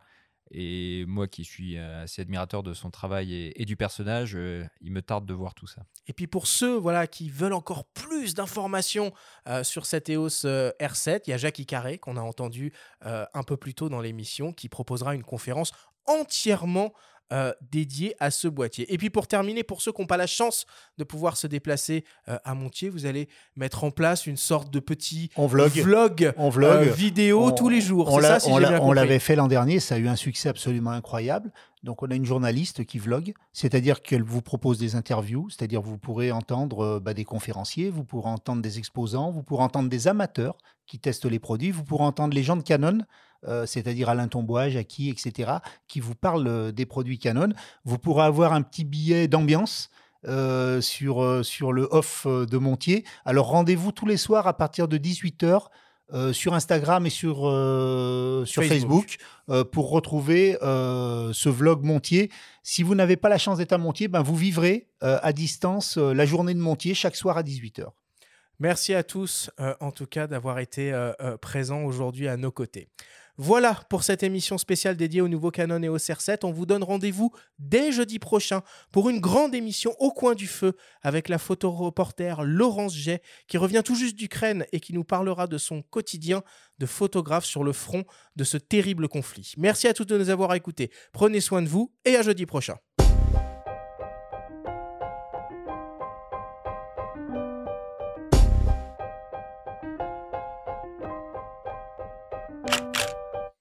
C'était Faut pas pousser les ISO, le podcast hebdo pour tous les passionnés de photos et de vidéos.